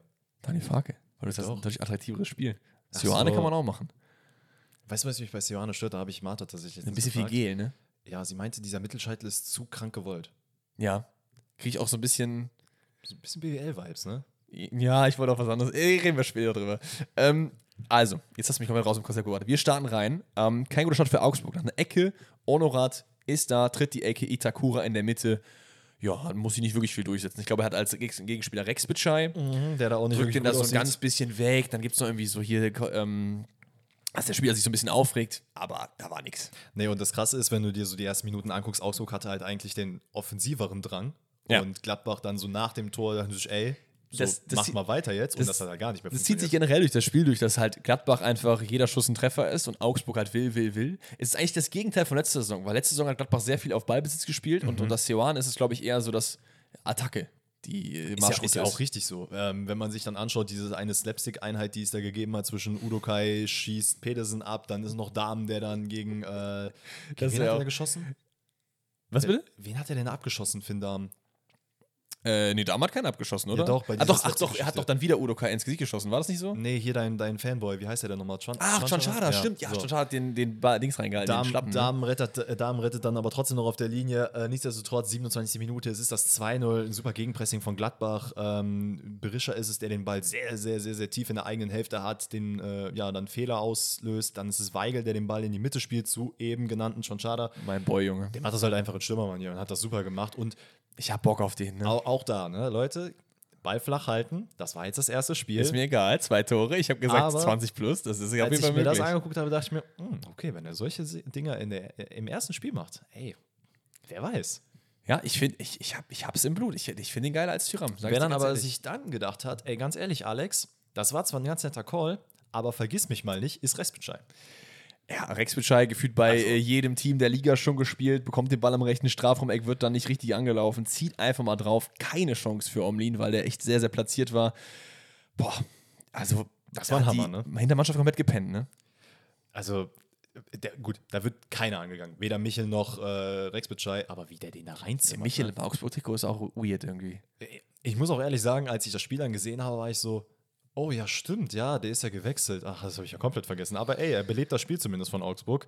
Äh, das Spiel wird dann für ein paar Minuten ganz kurz ruhiger und man wundert sich in der Ja. Konferenz, hä, wieso fallen denn jetzt gerade keine Tore mehr? Äh, Genau, das, man das wundert ändert sich dann aber acht Minuten später. Es ist nämlich das 1 zu 3. Es ist ein Omlin-Abschlag, der auf äh, einen Gumu geht, der den halt wirklich super geil mitnimmt. Ne? Also der lässt ihn so ganz Ja, ausklatschen, voll. geht dann nach außen. Es ist, wer ist sein Gegenspieler eigentlich gewesen? Engels war es, glaube ich, der dann aber auch da falsch gestanden hat, damit nicht gerechnet hat. Aber die Augsburger Hintermannschaft sieht da schon extrem alt aus. Und Gumo bei diesem Angriff mit 36 km/h geblitzt, also geisteskrank schnell einfach, absolut wild. Der hat ja auch den Platz äh, wie sonst was. Ne? Also er bringt den Ja. Ball halt, der kommt auf seinen Fuß, er spielt ihn sich einmal nach vorne, die Verteidigung ist komplett ausgeholt und der sprintet einfach durch. Äh, Was lustig ist, ist, dass Enrico Maaßen wahrscheinlich äh, äh, gegen die Wand geschlagen hat. weil Das ist aber der dritte Schuss und das dritte Tor. Also das willst du einfach nicht haben. ja. Ja. Ja, Aber, du ey, und das muss man Augsburg hoch anrechnen, die geben halt nicht auf. Das die geben richtig. nicht auf, die drehen das Spiel halt komplett mit dem 2, 3 und 4 zu 3 letztendlich dann. Äh, beim 2 zu 3 einfach ein absolut wildes Spiel. Es ist eine Ecke auf den äh, zweiten Pfosten, da steht dann Berisha, der dann nochmal zurück auf den langen Pfosten köpft. Ich meine, das war Berisha, oder? Wo Maxi Mm. Bauer dann komplett frei ist oder was andersrum? Nee, ich glaube, es war Dimirovic, der den Ball dann Das wieder kann, das kann auch ne? sein. Dann Demirovic auf Maxi Wo, Bauer. warte mal, wo Dorsch den Ball ins Halb, Genau. aus dem Halbfeld dann rüberbringt, Genau. da ist es, glaube ich, Dimirovic, der köpft ihn dann wieder zurück und da ist es dann Bauer. Ja, wundervoll. Habe ich mir komplett falsch Also, aufgeschrieben. Das habe ich zumindest gesagt, ne? Das heißt ja auch nicht, dass es richtig ist. Ja, ist ja auch alles gut. Ist ja auch im Prinzip egal, wer die Vorlage gegeben hat. Im Endeffekt ist der Ball drin. Das freut auf jeden Fall Augsburg, kommt dann durch das 2 zu 3 wieder ran. Ja, und dann jetzt die erste, und da habe ich wieder Bock drauf, mit dir ein bisschen über Schiri äh, Das ist für mich mein reden. erster Strich, den wir nämlich uns hier vorgenommen haben für die VRR-Fehlentscheidung. Ja, gehe ich mit. Komm, das Ähm, machen wir auch. Hast du irgendwie eine, willst du das immer aufschreiben oder so? Wir, also für nochmal die Leute, die neu im Podcast dabei sind, wir werden jetzt diese Saison ähm, eine Strichliste führen, wie oft der VR eine gute Entscheidung getroffen hat und wie oft der VR eine schlechte Entscheidung getroffen hat. Falls wir irgendwas äh, missen sollten, sagt uns da gerne Bescheid, dass wir die Liste updaten können. Aber meiner Meinung nach ist das ein bestenfalls kann Elfmeter und deswegen kein richtiger Einsatz vom VR. Ich sag, genau, das ist nämlich genau das Problem. Es ist, glaube ich, Netz, der, ich weiß gar nicht, wie- gegen wen spielt er da? Hat er Demirovic da? Nee, hat er gar nicht gelegt. Wer war das denn? Den, Äh, Engels war es, genau. War es Engels? Eng- Es war Engels. Ich hab Ähm, mir, was bin ich ja für ein Idiot? Ich habe mir einfach XY aufgeschrieben. Ah, Also ich wollte den, Spiel, den. Spielernamen noch hinschreiben, habe es nicht gemacht. aber es ist äh, wirklich sehr, sehr unglücklich, wie das passiert. Denn es ist Engels, der eigentlich vorbeizieht, der schon mit dem quasi ersten Fuß weiter vorn ist, schon so halb im Stolpern ist, warum auch immer. Und Netz trifft ihn dann, obwohl er eigentlich keine Bewegung mehr nach vorne macht, irgendwo am zweiten Schlappen und dadurch kommt der zu Fall. Und ich finde, hätte er den direkt gepfiffen, okay. Ja, dann hätte ich gesagt, ich dann mit. mach, mach von mir aus den Elfmeter. Aber so dann zu sagen, ey, ganz ehrlich, Schiedsrichter, bitte guck dir das nochmal an, weil das ist eine absolute Fehlentscheidung und das wird den Einfluss des Spiels verändern. Vor allen Dingen auch ein Indikator dafür ist, wie lange er sich das auch anguckt. Also wenn du nicht hingehst und sofort siehst, das ist ein Kontakt so, dann weiß ich Es nicht. ist am Ende auch eine minimale Berührung. Klar, minimale Berührung führen auch zum Elfmeter, aber es ist einfach Ja. wirklich nur der Faktor, dass der VAR sich dazu entschlossen hat, zu sagen, ey, das ist eine Fehlentscheidung, du musst dir das angucken, du musst das zurücknehmen. ja, kein guter Eingriff an dieser Stelle. Und dann ist es auch absolut peinlich, was Gladbach defensiv beim 4 zu 3 macht. Das macht mich richtig sauer. Habe ich mir auch sogar aufgeschrieben. Ich, auf meinem äh, Skript steht, das macht mich richtig sauer und ich bin nicht mal Gladbach-Fan. Ist so. äh, am Ende ist Vargas Nutz- Nutznießer dieses Kollektivausfalls in der Hintermannschaft und dann steht es 4 zu 3. Augsburg dreht dieses Spiel komplett. Ey, und ich dachte mir so, das mal. kann doch jetzt nicht sein. Überleg mal, Jensen ist es da, der den mit der Schulter rüberlegt. Ja. Mit der Schulter. Also, how the fuck is das possible? Das kann ja echt nicht sein. Übrigens, ne, auch da, wir sind 76 Minuten, da vorher gab es die ganze Zeit hin und her, hin und her. Das wollen wir jetzt hier nicht aufgreifen. Ja. Ähm, Vargas macht das dann super, muss man ehrlich sagen. Schießt in einen spitzen Winkel. Omlin muss man da mal ein bisschen in Frage stellen, ob das nicht ein Ball ist, den man halten kann. Ja. Ich würde eher sagen, ja. Das, da, ja. Was machst du denn da, Alter? mein Laptop geschlagen. Stabil, stabil. Man muss aber sagen, Vargas ist hier komplett auf der, kriegt auf jeden Fall die Fair-Play-Medaille schon mal, weil er merkt halt, okay, ihr habt einen Kollektivausfall gehabt, eine Hintermannschaft, das geht nicht. Dann machen wir wieder Wett, nämlich in der 97. Minute ist der Mann am Start, trifft Borges Sanchez, muss aber auch da sagen, mini, mini, mini, minimal. Also, ich bin eigentlich kein Freund von Schadenfreude an sich, aber ich hätte es schon sehr lustig gefunden, wenn der, so wie der Tritt angesetzt war, er wäre ja genau ins Ja. Tor gegangen, so, Ja. ne? in das Tor von, äh, von Burgos. Das wäre schon ein sehr lustiges Bild gewesen, glaube ich, im Standbild. Das stimmt, ja, aber gut, dass es nicht so ist, ey, weiß ich nicht. Also, ob, ob er, hat er den ihn da Elfmeter, wirklich. er hat den Elfmeter aber direkt gepfiffen. Er hat direkt gepfiffen und Ja, dann okay. finde ich es auch in Ordnung. Okay. Aber es ist, also, er krümmt hier sich auf den Boden vor Schmerzen, sag mal ganz ehrlich. Nee, das nicht, aber es ist natürlich dann gerade in der Situation 90 plus 7, da nimmst du sowas mal mit. Jede Berührung, die Und du vor allen Dingen, wer macht das Ding rein? Denn ich sag's Es, es ist wild, dass äh, Quanskara einfach jetzt von Anfang, also schon Elfmeterschütze ist für immer so. Wer sonst? Alle anderen sind weg. Plea hat, ich glaube, sehr, sehr. Ja, hat ich- hat auch meiner Meinung nach, ich glaube, der hat nicht mal bis zum Ende gespielt, oder? Der hat auch kein gutes Spiel gemacht. Der hat genau diese Lustlosigkeit, die ich in meiner Prognose gesagt Ja. habe, hat er da so ein bisschen an den Ich, Tag ich gelegt. muss auch sagen, ich glaube, Player hat, meine ich, auch keinen guten Rekord, was Elfmeter anging, letzte Saison gehabt. Ich meine, er hat irgendwie zwei geschossen und auch mindestens einen davon nicht rein oder so.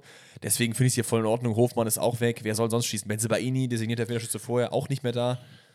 Deswegen schon schade ist schon die, wenn du einen Neuner holst, der schon ein Tor gemacht Ja, hat, der Confidence sagt, ich nehme jetzt das Ding und der ballert den ja auch einfach rein. So. Stindl ist ja auch nicht mehr da. Ja, alle weg. Alle weg. Meinst du, wir werden irgendwann wieder so einen Riemann-Moment in der Bundesliga haben, wo ein Keeper einfach den Elfmeter schießt? Mitten im Spiel? Nicht im Elfmeterschießen, sondern mitten im Spiel? Das Hm. wäre schon schön. Ich fände es geil. Also Hans-Jörg Butt ist auf jeden Fall auf meiner Seite. Falls ihr den nicht kennt, guckt euch den mal. Er hat auch Freischüsse früher gemacht, aber er hat Elver gemacht. Da gibt es diese eine, also kennst du diese Szene, wo er diesen Elver macht? Ich glaube, es ist, ist es bei Bayern gegen Leverkusen sogar, also Derby für ihn quasi privat. Er geht halt quasi nach vorne hin im Spiel, macht den Elfmeter und läuft dann so joggend zurück und ist so am Jubeln. Guckt aber nicht hin. Währenddessen ist wieder so, Anstoß. ja, ja. Und von der Mittellinie zieht er jemand direkt ab über ihn drüber und er sieht nur, während er jubelt, so wie der Ball über ihn rüberfliegt. Und es ist einfach wieder 1-1 oder was auch immer in der Spielstand war. Moment, ey. Aber es war einfach geil. Keeper, die Elfer schießen, wollen wir auf jeden Fall immer haben. So, damit ist das Spiel durch, die Konferenz ist durch und wir können endlich zu deinem Borussia BVB kommen. Das ist komplett richtig. Und ähm, ja, es war so ein, es war ein Herzensspiel, muss man sagen. Ne? Nee, es war kein, es war einfach eine Frechheit, was ich muss hier mal eingreifen. Es war eine Frechheit, was hier von Dortmund angeboten wurde. Ich fand das bodenlos, dass Köln hier nicht mindestens einen Punkt holt, weil also wie kann Köln hier nicht punkten? Wie? Erklär's mir. Ja, einfach die Chancen nicht nutzen. Das Und ist richtig, Gregor Kobel. Und Gregor Kobel, ja, der muss man auch wieder, also den hätte man auf jeden Fall, wenn es nicht eingegeben hätte in Persona von Renault, der zwei Elfer gehalten hat, dann hätte man auf jeden Fall ihn in die Elf stellen müssen. Ja, zu 100 Prozent. Wen man hier auf jeden Fall auch in die Elf setzen müsste, sind die Fans vom FC. Die das Ja. komplette, Sta die ganzen Junge. 72.000 Dortmunder, die eigentlich gewesen sind, die fahren halt mucksmäuschen Ich ne? muss auch sagen, ich dachte mir so, okay, ist das jetzt irgendwie, verstehe ich den Fangesang falsch oder singen die gerade was mit Köln so? Ey, aber das war auch geil, dass sie ja die ganze Zeit, also es gibt ja dieses, ich weiß jetzt gar nicht mehr, wie das Lied geht, was die Bayern immer singen. Ähm, äh, ach so, ja, ähm, Münchens wahre Liebe, das war doch mit FC Köln, das haben die auf jeden Fall ja, auch ja, wo gesungen. die gesagt haben, ähm, erster, erster Fußballmeister, irgendwie sowas. Erster Fußballmeister FC Köln, weil die sind ja auch ja, erster ja, genau, Meister genau. gewesen. Und das fand ich richtig geil. Das haben die Ja. halt so locker 10 Minuten durchgezogen. Ich, ich muss sagen, ich war ein bisschen erschrocken und ich habe das auch in den Kommentaren gelesen, dass die Dortmund-Fans irgendwie nicht so richtig da waren, was wohl. äh, Gut, da gab es auch wieder unschöne Kommentare, aber es hieß wohl, dass da irgendwie ein neues Ticketsystem gibt und teilweise Leute auch wieder gecuttet wurden, weil man dann wieder Firmenplätze eingeführt hat. Und Firmenplätze. Aber Firmenplätze sind ja niemals in der gelben Wand, oder? Äh, nee, das jetzt nicht, aber halt alles drumherum und das, also klar, 25.000 sind auch viel, aber die gelbe Wand hat auch diesmal ein bisschen schwächer. Hm. Alles in allem war aber das Stadion an sich ruhig. Ist ja auch egal, darum soll es gar nicht gehen. Wir wollen hier aufs Spiel eingehen. Ja. Ähm, grundsätzlich Dortmund, Frech. ja, okay, ähm, sehr, sehr Ball- oder Ballbesitz-dominantes Spiel. Das stimmt. Köln hatte nicht wirklich ähm, Ballbesitz in die, äh, grundsätzlich. Ähm, nichtsdestotrotz hat Köln unglaublich stark gegengehalten. Egal, was für eine Situation es gegeben hat. Köln war immer da, hat die Räume dicht gemacht. Man hat Aller komplett aus dem Spiel genommen. Da schaut an Hübers, der das wirklich sehr, sehr gut gemacht hat. Ja, Ähm, Chabot auch ein Jeff super Chabot auch Spiel. genauso. Und Ich habe finde- einfach erst letztens gemerkt, dass der Jeff heißt, ne? Ich dachte immer, die Leute, das ist sein Spitzname, die sagen Chef Chabot, weil der der Abwehrchef ist. ja, ja, Chef ich Chabot. nicht, dass du das weißt. Der heißt Jeff. Ja, ja. Das ist ja geil. Ja, natürlich. Chef, Junge, wie geil ist Jeff, das denn? Chef, wie ihr wollt. Jeff, ich heiße Jeff. Ähm, La ne? lang ist es her. Ähm, ich finde grundsätzlich, es kam einfach kein. Also, wir haben jetzt nicht wirklich ein Highlight in der ersten Hälfte. Es ist die eine Riesensituation von Selke. Wo ähm, Süle rettet, ne? wo Süle rettet und der Ball an die Latte geht und die eine Riesenchance von Brandt, wo er dann sich einfach mal dazu entschließt, dem, sich um sich herum selber zu drehen und Mhm. Das war auch Schwebe hält dann ultra geil gemacht. War super geil gemacht und das hat einfach ein bisschen gefehlt bei Dortmund. Trotz dessen, dass man so viel Ballbesitz hatte, hat man es einfach nicht geschafft, die tiefen Pässe zu machen. Man hat immer versucht, über Außen was zu schnörkeln. Es gab unglaublich viele und das hat mich am meisten genervt. Unglaublich viele schlampige Pässe von sowohl Süle als auch äh, äh, Riasson, als auch von Sabitzer, wo man sich einfach, einfach dachte, so, Digga, mach doch ein bisschen mehr Schmackes hinter dem Ball. Ja, vor allen Dingen ab, ab und zu einfach echt schläfrig gewesen im Mittelfeld, weil können wir wirklich garstig, gerade auf der 6 mit Martell unterwegs. Ähm, Ljubicic, der auch einen Bombenball gespielt hat in diesem äh, Game, hat man auch irgendwie oft das Gefühl gehabt, dass Dortmund im Kopf so den Schritt zu langsam einfach war. Man hat den Ball, ich guck mal links, oh, da ist der Ball wieder weg. Ach, scheiße. Das ist das Problem, wenn du halt einfach diese schlampigen Bälle hast, wenn du Ja. davon ausgehst, dass deine Mannschaft jetzt gerade in der Vorwärtsbewegung ist, dann kommt halt so ein Ball, diese Umstellung dann wieder in die Defensive zu gehen, die ist halt natürlich sehr, sehr schwer. Und das musst du eigentlich als Top-Mannschaft, und das behaupte ich, ist Dortmund, muss man das auf jeden Fall hinkriegen. Ja, auf jeden und Fall. das hat man halt nicht hinbekommen. Man muss auch sagen, äh, Carstensen wirklich bombastisches Spiel gemacht, hat Wer mir sehr, dieser sehr Mann, gut gefallen. Äh, wo wir noch anfangs dachten, dass er erstmal Christensen heißt und dass er ich äh, dachte aus auch, der heißt Christensen. aus der dänischen Liga äh, halt wirklich Schwierigkeiten hat. Der hat sofort geliefert, hat sofort gezeigt, was er kann und Ja. kann ein sehr, sehr wichtiger Faktor für Köln sein.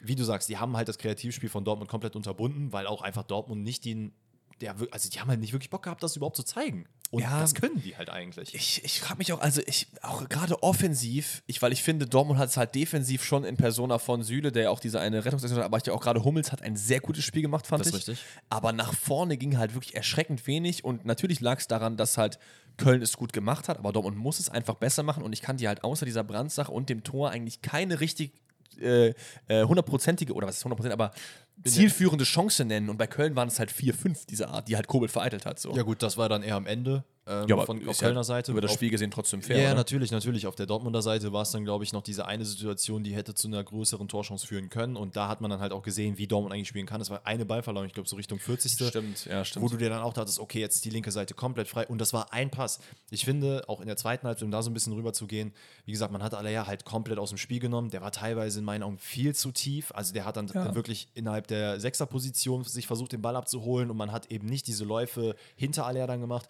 Äh, Malen grundsätzlich immer mal wieder ein bisschen was versucht, aber Riasson hat einfach nicht gut funktioniert. Und auf der linken Seite, wer mir aber sehr gut gefallen hat, ist Benzebaini. Ja. Denn der hat immer wieder versucht, ein schnelles Spiel zu machen, hat es aber dahingehend dann nicht geschafft, weil dann einfach noch Abstimmungsprobleme sind. Ähm, alles in allem, wie gesagt, sehr, sehr schlampige Pässe, einfach wenig Kreativspiel. Und dann ist es dann am Ende die äh, was ist das? 87. Minute. 87, vorher noch 78. Ähm, wo Adamian äh, auf Kobel köpft. Boah. Wo Carstensen diesen supergeilen Ball, weil er auch Ja. nicht angegriffen wird, aus dem Halbfeld auf Ada Adamian bringt. Der köpft ihn dann genau nach unten, wie man es eigentlich auch machen muss. Und Kobel hält dann seine Schlappen dahin. Sehr, sehr gut gehalten. Absolut. Am Ende 88. Minute. Äh, in Matcher, Mokoko alle mittlerweile drin. Und in Matcher hat meiner Meinung nach das Spiel zumindest halbwegs belebt. Also man Ja. hat gemerkt, da ist irgendwie was anderes drin. Sabitzer war nicht so gut äh, äh, drin, fand ich. Der ja dann auch später von der 6, glaube ich, auf die 8 vorgerückt ist. Nee, umgekehrt, von der 8 auf die Ach 6. ja, stimmt, genau, andersrum. Ähm, ja, war jetzt nicht unbedingt der krasseste Faktor. Nichtsdestotrotz, äh, Ecke kommt, in Matcher verlängert und am Ende ist es Malen, der den halt so im Fallen, so halb Volley noch irgendwie trifft. Natürlich sehr, sehr lucky. Paccarada war wirklich noch unluckier, weil er ist schon hochgesprungen und der Ball geht genau so ein paar Zentimeter über ihn ins Tor. Schwebe kann er auch nichts mehr machen. Also, ich, ich muss ganz ehrlich sein, ich, ich sage sowas nicht so oft, aber ich finde, das war nicht verdient. Also, in diesem Spiel muss es mindestens ein Unentschieden geben bei der Qualität der Kölner Chancen, bei wie, wie Köln im Defensivfond verteidigt hat. Auswärts, erstes Saisonspiel, kann man sich ja nicht beschweren, wenn Köln drei Punkte mitnimmt, aber einen müssen sie eigentlich mitnehmen. Ja. Ich finde es gut, dass Dortmund trotzdem die drei Punkte ähm, mitgenommen hat, aber das muss ein Wachrüttler sein für die Saison, weil wenn du so in die Saison gehst, das erste Spiel nach dieser Niederlage im, gegen Mainz, das letzte Saisonspiel, du hast die Meisterschaft verspielt, da muss einfach Feuer, das musst du 3-4-0 Ey, gewinnen. und das hat Edin Terzic auch natürlich gesagt, dass es eine drastische Leistungssteigerung geben muss, weil das absolut inakzeptabel ist, Ja. was da gemacht wurde. Ähm, auch ein äh, Adeyemi, der später eingewechselt wurde, hat jetzt auch nicht unbedingt so das gebracht. Und was mich am meisten abgefuckt hat, und da habe ich dann auch wieder, ich will mich eigentlich nicht drüber aufregen, aber dieses, es gab Situationen, wo Köln sehr, sehr hochgerückt ist. Man hat ja drei, vier riesengroße Situationen gehabt. Ja. Und ich verstehe einfach nicht, dann waren es, glaube ich, Brand, Mokoko in Matcher und noch irgendwer. Die standen vorne in der Überzahl und haben es einfach nicht ausgespielt, wo ich mir denke, macht doch das 2-0, ihr seid doch in der Überzahl, spielt das doch raus und dann fangen die alle an zu joggen und keiner meint, er müsste mal durchspringen. Mokoko, der kann halt auch keine 45 km/h laufen, der Mann. Der hat den Ball und der stoppt dann ab in der Vorwärtsbewegung. Und ich frage mich halt, warum? In der Überzahl stoppst du nicht ab, wenn du in der Vorwärtsbewegung bist. Nee, das ist, das ist absolut richtig. Ja, alles in allem äh, werden wir hier nach nicht mehr fragen. Kein Hahn wird mehr nach diesem Spiel krähen. Am 17., 18., 19. Spieltag Dortmund holt sich die drei Punkte, die sehr, sehr wichtig sind im Meisterschaftskampf und wir gehen weiter zu den Sonntagsspielen. Union Mainz ist da als erstes auf meiner Liste. Wir können aber auch gerne erst äh, Eintracht gegen Darmstadt abfackeln, weil das war wirklich nichts. Nee, das war wirklich nichts. Also Frankfurt ist ein bisschen Zauberfußball, den man sich so erhofft hätte. Der hat da nicht wirklich stattgefunden. Ja, aber auch da äh, gemacht, gemacht. Neuer Trainer, muss sich erstmal eingrooven mit der Mannschaft. Natürlich. Man holt sich drei Punkte gegen Darmstadt, die es gut gemacht haben, die mich ein bisschen überrascht haben, ehrlich gesagt. Auf weil, jeden Fall. Weil gegen Frankfurt gegenzuhalten, sich gut verkauft. Bisschen bitter für Frankfurt, dass das Rode, glaube ich, relativ früh ausgewechselt werden muss, weil er irgendwie sehr unlucky ohne Gegnereinwirkung umgeknickt ist. Das ist ein bisschen bitter. Aber wir reden noch kurz über die Tore, dann machen wir das Spiel, glaube ich, auch zu. Das 1-0 ist durch Lindström unter anderem gefallen, denn der ist auf Außen, täuscht kurzen Schuss an und nimmt damit, also ich weiß nicht, wer das da war, aber Philipp Max. Achso, Nein, nein. Der, den er den er hops genommen hat. Also hat, das, war, das war FIFA Shotfake Ja. und einfach, Das einfach er- umgeknickt, er beide, beide Beine gebrochen. Philipp Max überläuft dann. Äh, das geht viel zu einfach. In der Mitte ist Colo Colo und wird rübergelegt und er macht das erste Saisontor.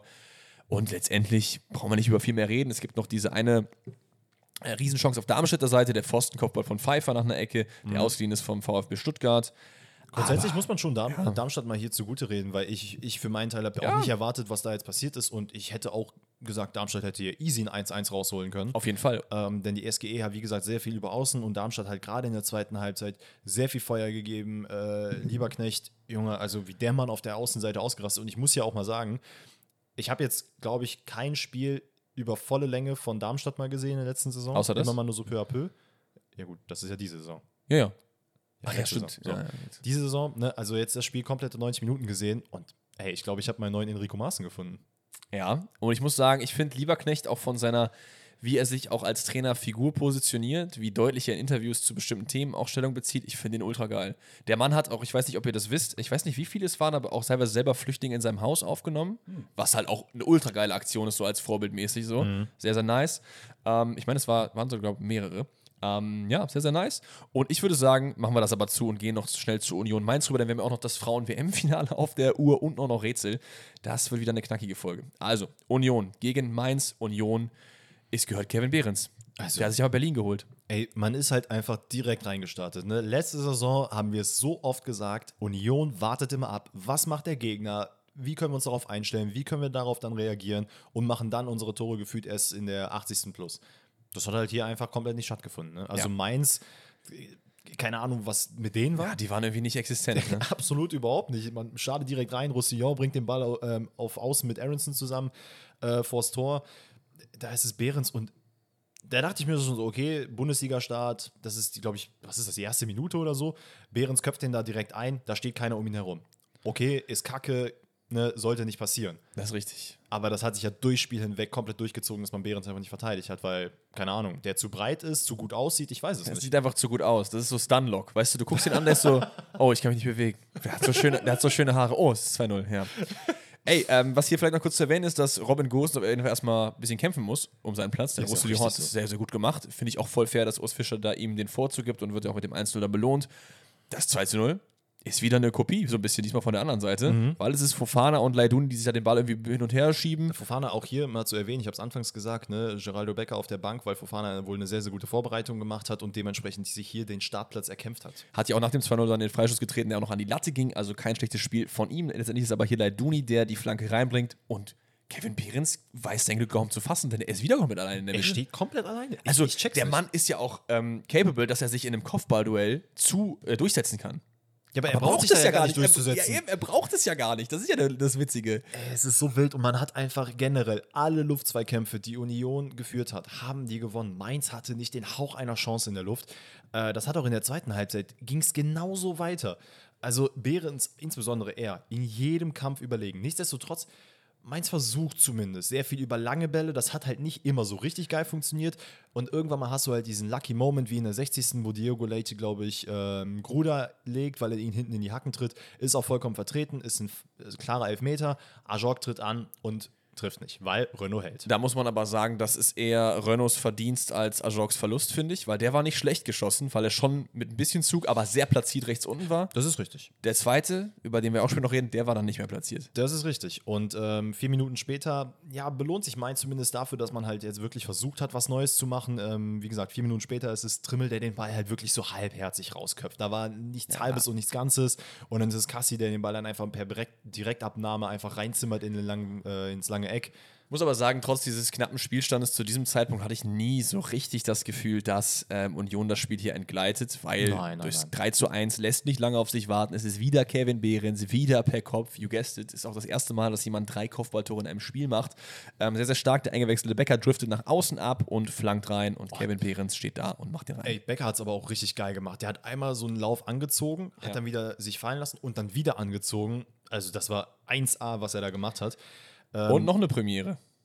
noch eine Premiere? Ja, es hat noch nie jemand zwei Elfer in Oh, ja. einem Bundesligaspiel verschossen. Jetzt trägt den Titel Ludovic Ajorg. Rekord der Marke willst du auf jeden Fall nicht in deinem Nee, Trophäenschrank stehen haben. Er hat es aber jetzt, diesmal ist es Ajorg gegen Knoche. Und ich muss sagen, das habe ich erstmal gar nicht gesehen, ehrlich gesagt, Mhm. warum da äh, Elfmeter sein sollte. Deswegen gibt es jetzt hier einen Strich für den guten VR, der da eingegriffen hat und gesehen hat, Knoche wischt den Ball ja wirklich einfach weg. Also war aus Versehen, klar, aber Dann hätte er einfach so eine kleine Latsche gegeben. Oh, komm, slappt man den mal weg. Ja, easy Handelfmeter. Ajok tritt zum zweiten Mal an, schießt in die andere Ecke, diesmal nur nicht halb so platziert, sondern viel, viel lascher. Ja. Und Renault holt sich zwei Elber. Ja, das, ähm, das war echt sehr, sehr traurig, weil man hat halt dieses Mainzer Spiel, was man sonst kennt, einfach komplett vermisst hier. Ja. Also dieses auf Ajorg spielen, Unisivo und was weiß ich, das hat alles überhaupt nicht stattgefunden. Das ist richtig. Das Spiel geht aber 4-1 aus, nicht 3-1, denn es gibt noch eine Mainzer Ecke, die von Union weggekontert wird. Dann ist es Kevin Volland, der mittlerweile eingewechselt ist, mit super Übersicht, der den Ball schön So rüberlegt. geil. Übrigens, habt ihr es jetzt auch gehört, ne, in meinem Podcast, Kevin Volland ist halt auch wirklich jetzt bei Union. Ja, das ist absolut richtig. Äh, Pantovic ist dann derjenige, der Zehner umläuft und den Ball reinmacht. Gosens auch noch eingewechselt, hat aber nicht mehr viel Impact aufs Spiel. Und ja, das Ding ist durch. Und damit auch unsere erste Bundesliga, ich würde gerade sagen Prognose, aber es ist ja nicht, die erste Bundesliga-Analyse, der erste Bundesliga-Rückblick. Das Einzige, was jetzt noch fehlt, ist erstens das Tippspiel für die nächste Saison und vor allen Dingen aber erstmal unsere Top die 11. nächste Ah, nicht nächste Saison, nächsten Spieltag. Äh, unsere Top 11 des Spieltags. Wir starten rein im Tor. Und wenn du da jemand anderes hast, weiß ich auch Renault. nicht. Renault. Renault. Zwei Elfmeter, die hält nicht jeder an jedem Spieltag. Das ist absolut richtig. Linksverteidiger gibt es für mich keinen Weg vorbei an Alfonso Davies, der eine extrem gute Partie gemacht hat. Innenverteidigung, da gibt es viele Namen. Aber meine Top 2, Jeff Chabot, können wir auch Hübers nehmen, einen von beiden, und Mats Hummels. ja. Willst du lieber Kabak nehmen? Ich würde lieber Kabak nehmen. Boah, weiß ich nicht. Weil ich finde, Kabak hat so viele gute Aktionen gemacht. Ja. Hat, äh, die, hat das eine Tor noch gemacht. Am Ende, klar, Hummels war auch sehr wichtig. Aber ich glaube, der Faktor, weswegen Dortmund gewonnen hat, Ist am Hummels. Ende war, war eher Kobel als Auch Hummels. Ey, Fandst du nicht? Ganz kurz, hast du diese Szene gesehen, wo Hummels den Ball äh, irgendwie aus einem Freistoß so halb trifft, wo ein Matcher aber vorbeispringt, wo er sich dann mit der, also mit der Fußspitze in den Boden reingeht und du siehst, dass das Knie so krank überdehnt ist, dass er einfach so einen kranken Push nach vorne gemacht hat. Achso, nee, habe ich nicht gesehen. Diese Riesenchance von hast du nicht auf dem Schirm. Nee, ich habe hab noch nicht auf dem Schirm, dass Hummels da irgendwie sowas. Der, Ja, der, der hat den Ball ja irgendwie so halb rausgefischt und nicht aufs Tor gebracht. Ah. Und er ist dann so mit dem, mit dem äh, rechten Fuß nach vorne. Oh, ja, stimmt. Und dann hat er sich halt so krank nach vorne schmeißen lassen. Ich dachte mir so, Alter, da hat nicht viel gefehlt, dass dein komplettes Knie zerrissen ist, ne? weil das so einen Schwung nach vorne gegeben hat. ja. Aber egal. Also, wen nehmen wir dann raus? Chabot oder Hummels für Kabak? ich dann Hummels. Ich würde persönlich Hummels nehmen. Ja, dann nehmen wir, machen wir Davies, Chabot, Kabak und Frimpong. Yes, sir. Do. Doppelsechs. Boah, da gibt es auch viele Sachen. Man kann auch nur einen Sechser nehmen, weil so viele Offensive getroffen haben. Ich habe ein 4-2-2-2 gemacht. Bei mir, ich finde, Lubicic hat ein unfassbar gutes Spiel gemacht. Ich habe ja das ganze Spiel äh, auf ihn geschaut. Kann man auch noch andere Leute nehmen? Wen hast du? ich hätte sogar fast Carstensen genommen. ja, den habe ich auch noch auf dem äh, Schirm gehabt. War für mich 50-50. Und ich finde, anderer Sechser. Hast du zwei Sechser eigentlich in deiner Elf? Nee, eigentlich hätte ich jetzt einen von denen gerne genommen und dann hätte ich wahrscheinlich hier jemanden aus der Offensive nach hinten gepackt. Ich finde, er eigentlich Xhaka hat ein super Spiel gemacht. Ich finde, man muss auch immer auf die Spiele schauen. Dass Leverkusen das gegen Leipzig gewinnt, heißt, dass äh, die auch einige in der Elf vertreten sein müssen. Ich bin aber auch fein, wenn wir Xhaka rausstreichen ähm, und einen offensiveren noch dazu nehmen. Das Dann nehmen wir nämlich davor Silas, Sané, John Schada, Behrens und wen noch? Führig. Der Dann Mann hat so geballt. Der Komm, hat Führig kann auch Zehner, äh, kann auch äh, ZM spielen. Führig kann alles. Komm, lass ihn ZM, lass ihn verteidigen. Der kann auch Torwart sein. Pass auf, dann streichen wir Xhaka für Führig und dann haben wir Renault, Davies, Chabot, Kabak, Frimpong, Ljubicic, Führig, Silas, Sané, Schwanschada, Behrens, fertig. Was für eine Elf. So, dann müssen wir jetzt tippen und ich habe hier wieder das Internetproblem, glaube ich, Leute. Und ich muss ehrlich sagen, Leute, ich bin einfach so ein kranker Esel. Ich habe nämlich erstens diese Bonusfragen nicht rausgeschickt, obwohl ich extra noch promoted habe, dass wir die kannst du aber auch immer noch machen, glaube ich. Nee, Abgabefrist war der 18.8. Das, hab ist ich natürlich, verschwitzt. übertrieben, bitte. Jetzt kannst du die Bonusfragen einfach nicht mehr Ich habe natürlich jedes einzelne Spiel nicht getippt, weil auch das hatte ich nicht auf dem Schirm und wir haben auch nicht, äh, also wir haben am Donnerstag ja auch nicht über unsere Tipps geredet. Soll ich dir was, soll ich dir was beichten, Danny? Ich habe natürlich jetzt so getan, als hätte ich so die, die, den moralen, moralischen Highground, sage ich mal. Aber hatte ich gar nicht, denn ich bin einfach im Stream am Freitag zwei Stunden vor dem Spiel daran erinnert worden, so, "Ey, was tippst du eigentlich heute Abend? Ich war so, ah, tippen. Wow, danke. Guter Call.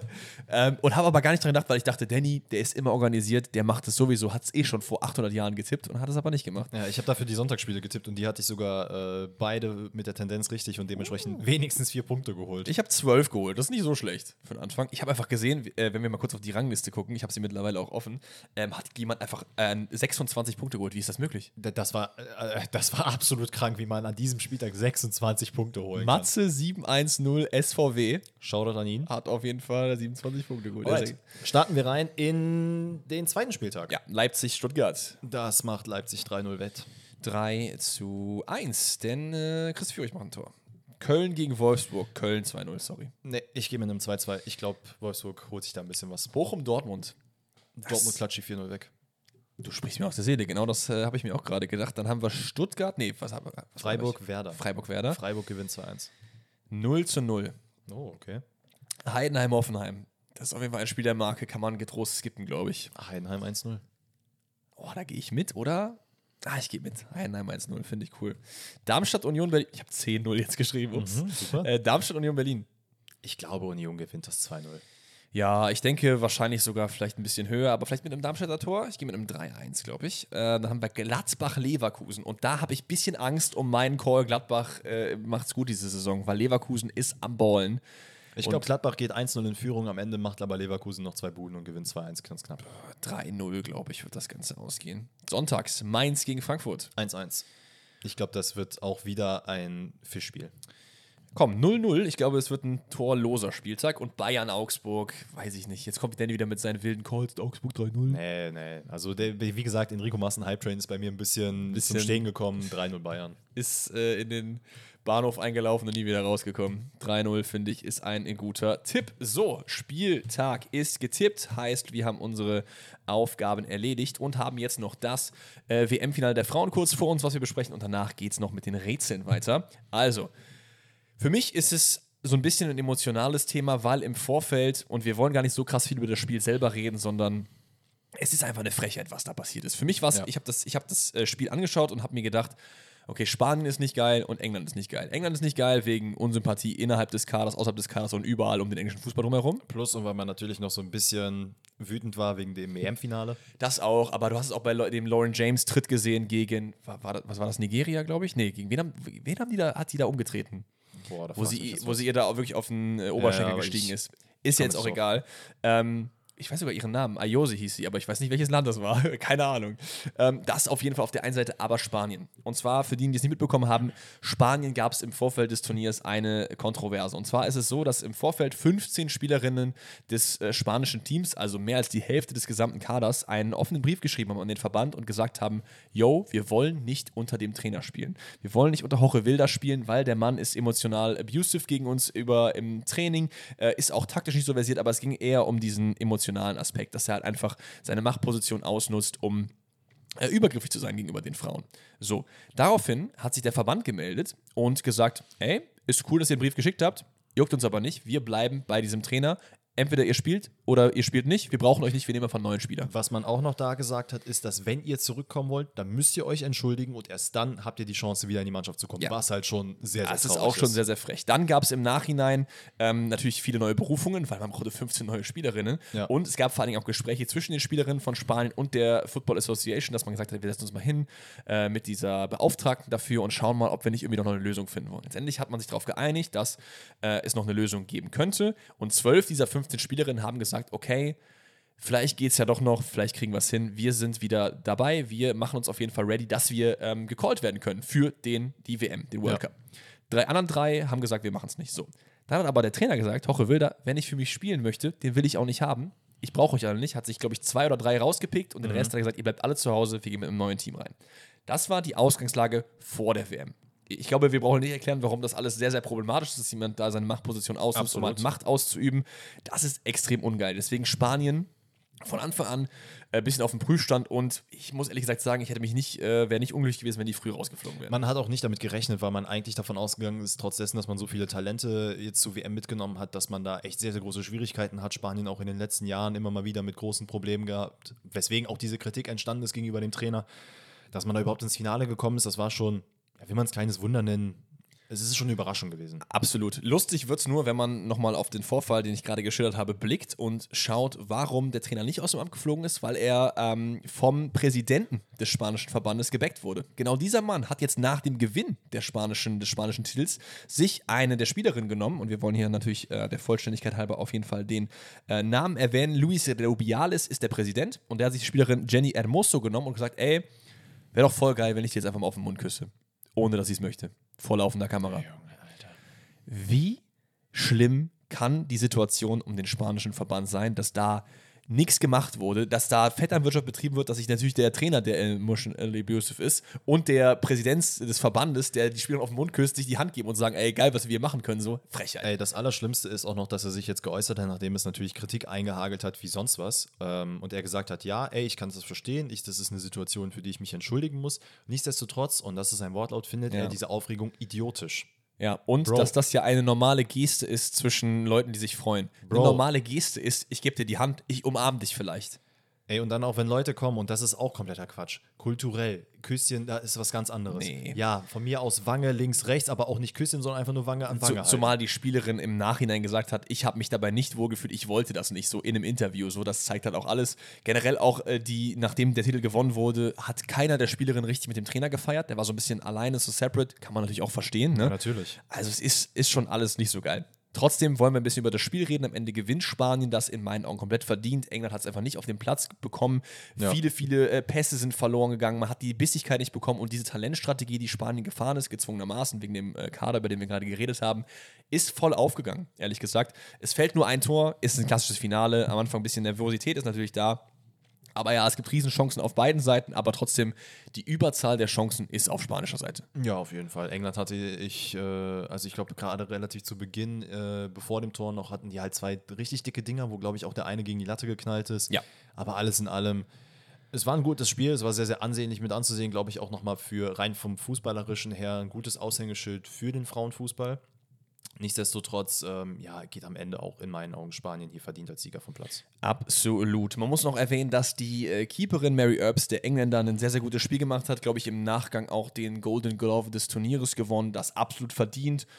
Sympathischer macht sie das trotzdem nicht. Also, wir werden jetzt hier noch ein bisschen äh, über das Spiel natürlich reden und es wird sich durchziehen, dass England wirklich hier und da kleine niedliche Aktionen hat, die einfach nicht geil sind. Und ich rede nicht von Zeitspiel, sondern wirklich Unsportlichkeiten des übelsten Maßes so. Wir starten aber jetzt rein mit der ersten ähm, dicken Chance. Tun wir das? Wir haben ja gerade schon über die äh, Querlatte-Kracher geredet von England. Diesmal ist die Chance auf der Seite, ist glaube ich die 17. Minute, das ist eine flache Vor- Flanke von links.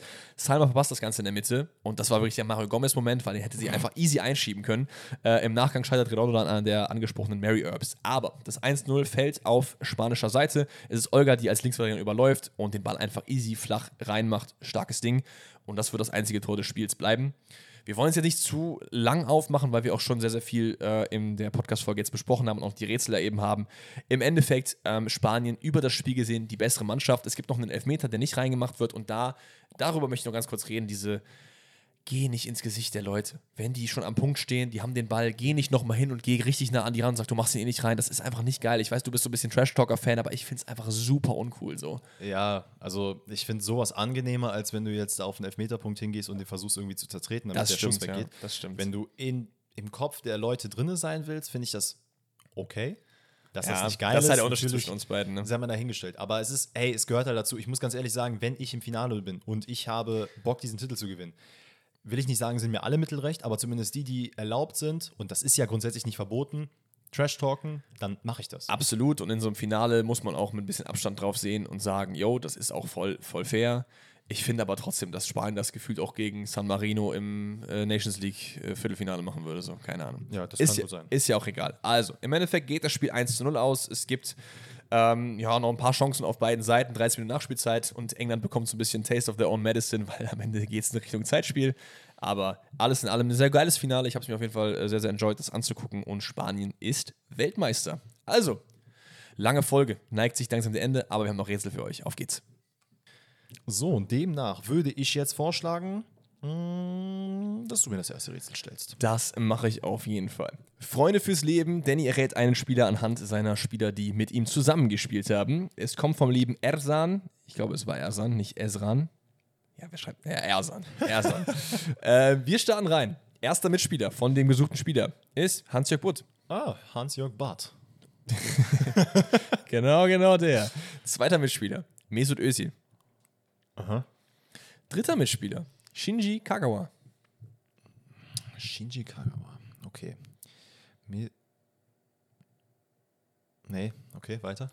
Vierter Mitspieler ist Kevin Trapp.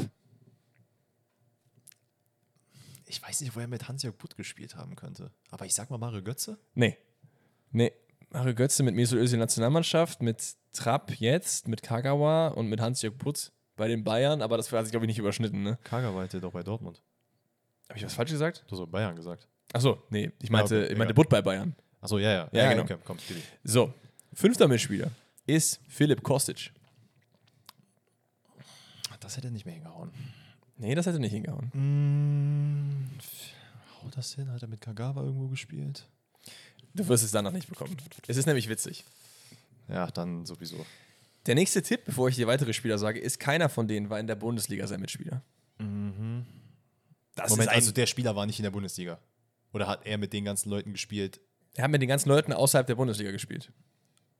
Okay. Das ist schon ein Riesentipp bei vielen von diesen Leuten. So, dann gehen wir mal kurz durch. Butt in England.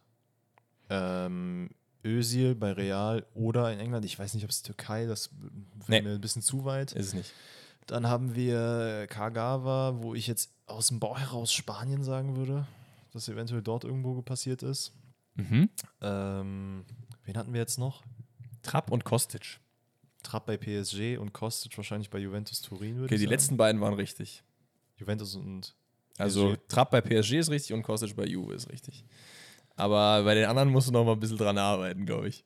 Okay, ähm, nächster Tipp. Der Mann hat neben diesen ganzen Legenden auch mit noch ein paar nicht so bekannten Spielern gespielt, unter anderem mit Ronaldo, Messi und mit Neymar. Okay. Ja, wahrscheinlich auch PSG und Juve dann.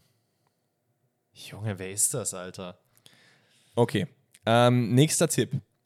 Ist Kagawa war nicht in Spanien. Wo war Kagawa noch? War der nicht in England auch irgendwo unterwegs? Ja. War der bei Manchester United? Das ist absolut richtig. Jetzt hast du schon mal mehrere Vereine. ja, okay, der passt jetzt nicht, scheiße. Ey, keine Ahnung, Alter. Messi war Nationalmannschaft. Ne, ja.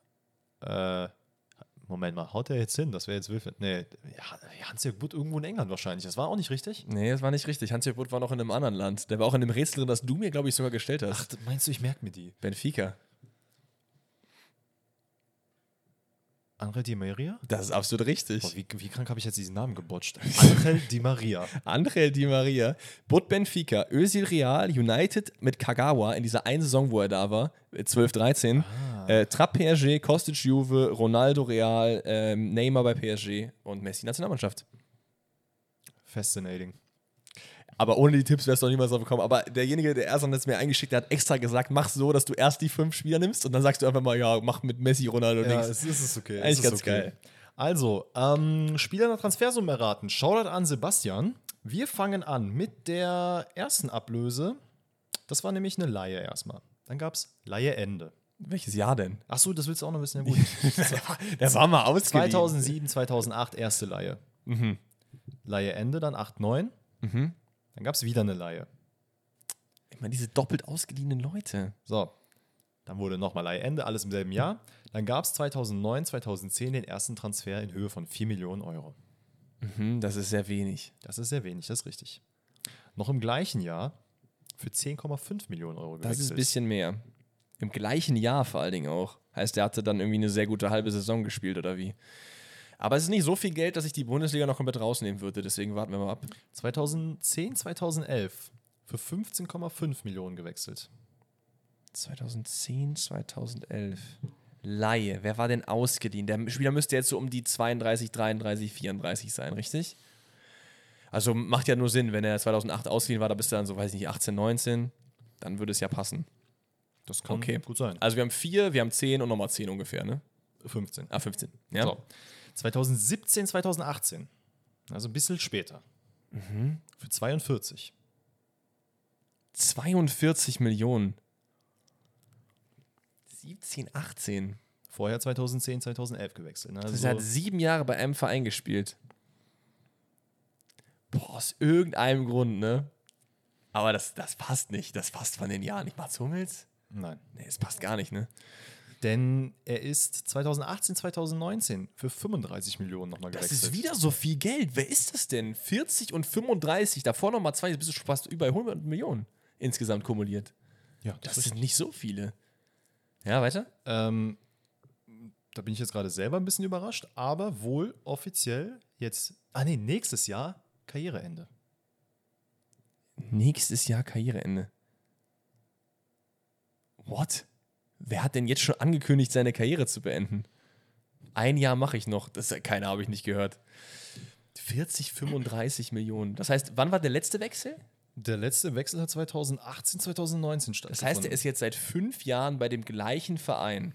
Wer ist denn so 30 plus und auf den trifft das zu, der auch für viel Geld gewechselt ist? Pass auf, dieser 15,5 Millionen Transfer 2010, 2011 Mhm. ist zum gleichen Verein gewesen wie der von 2018, 2019.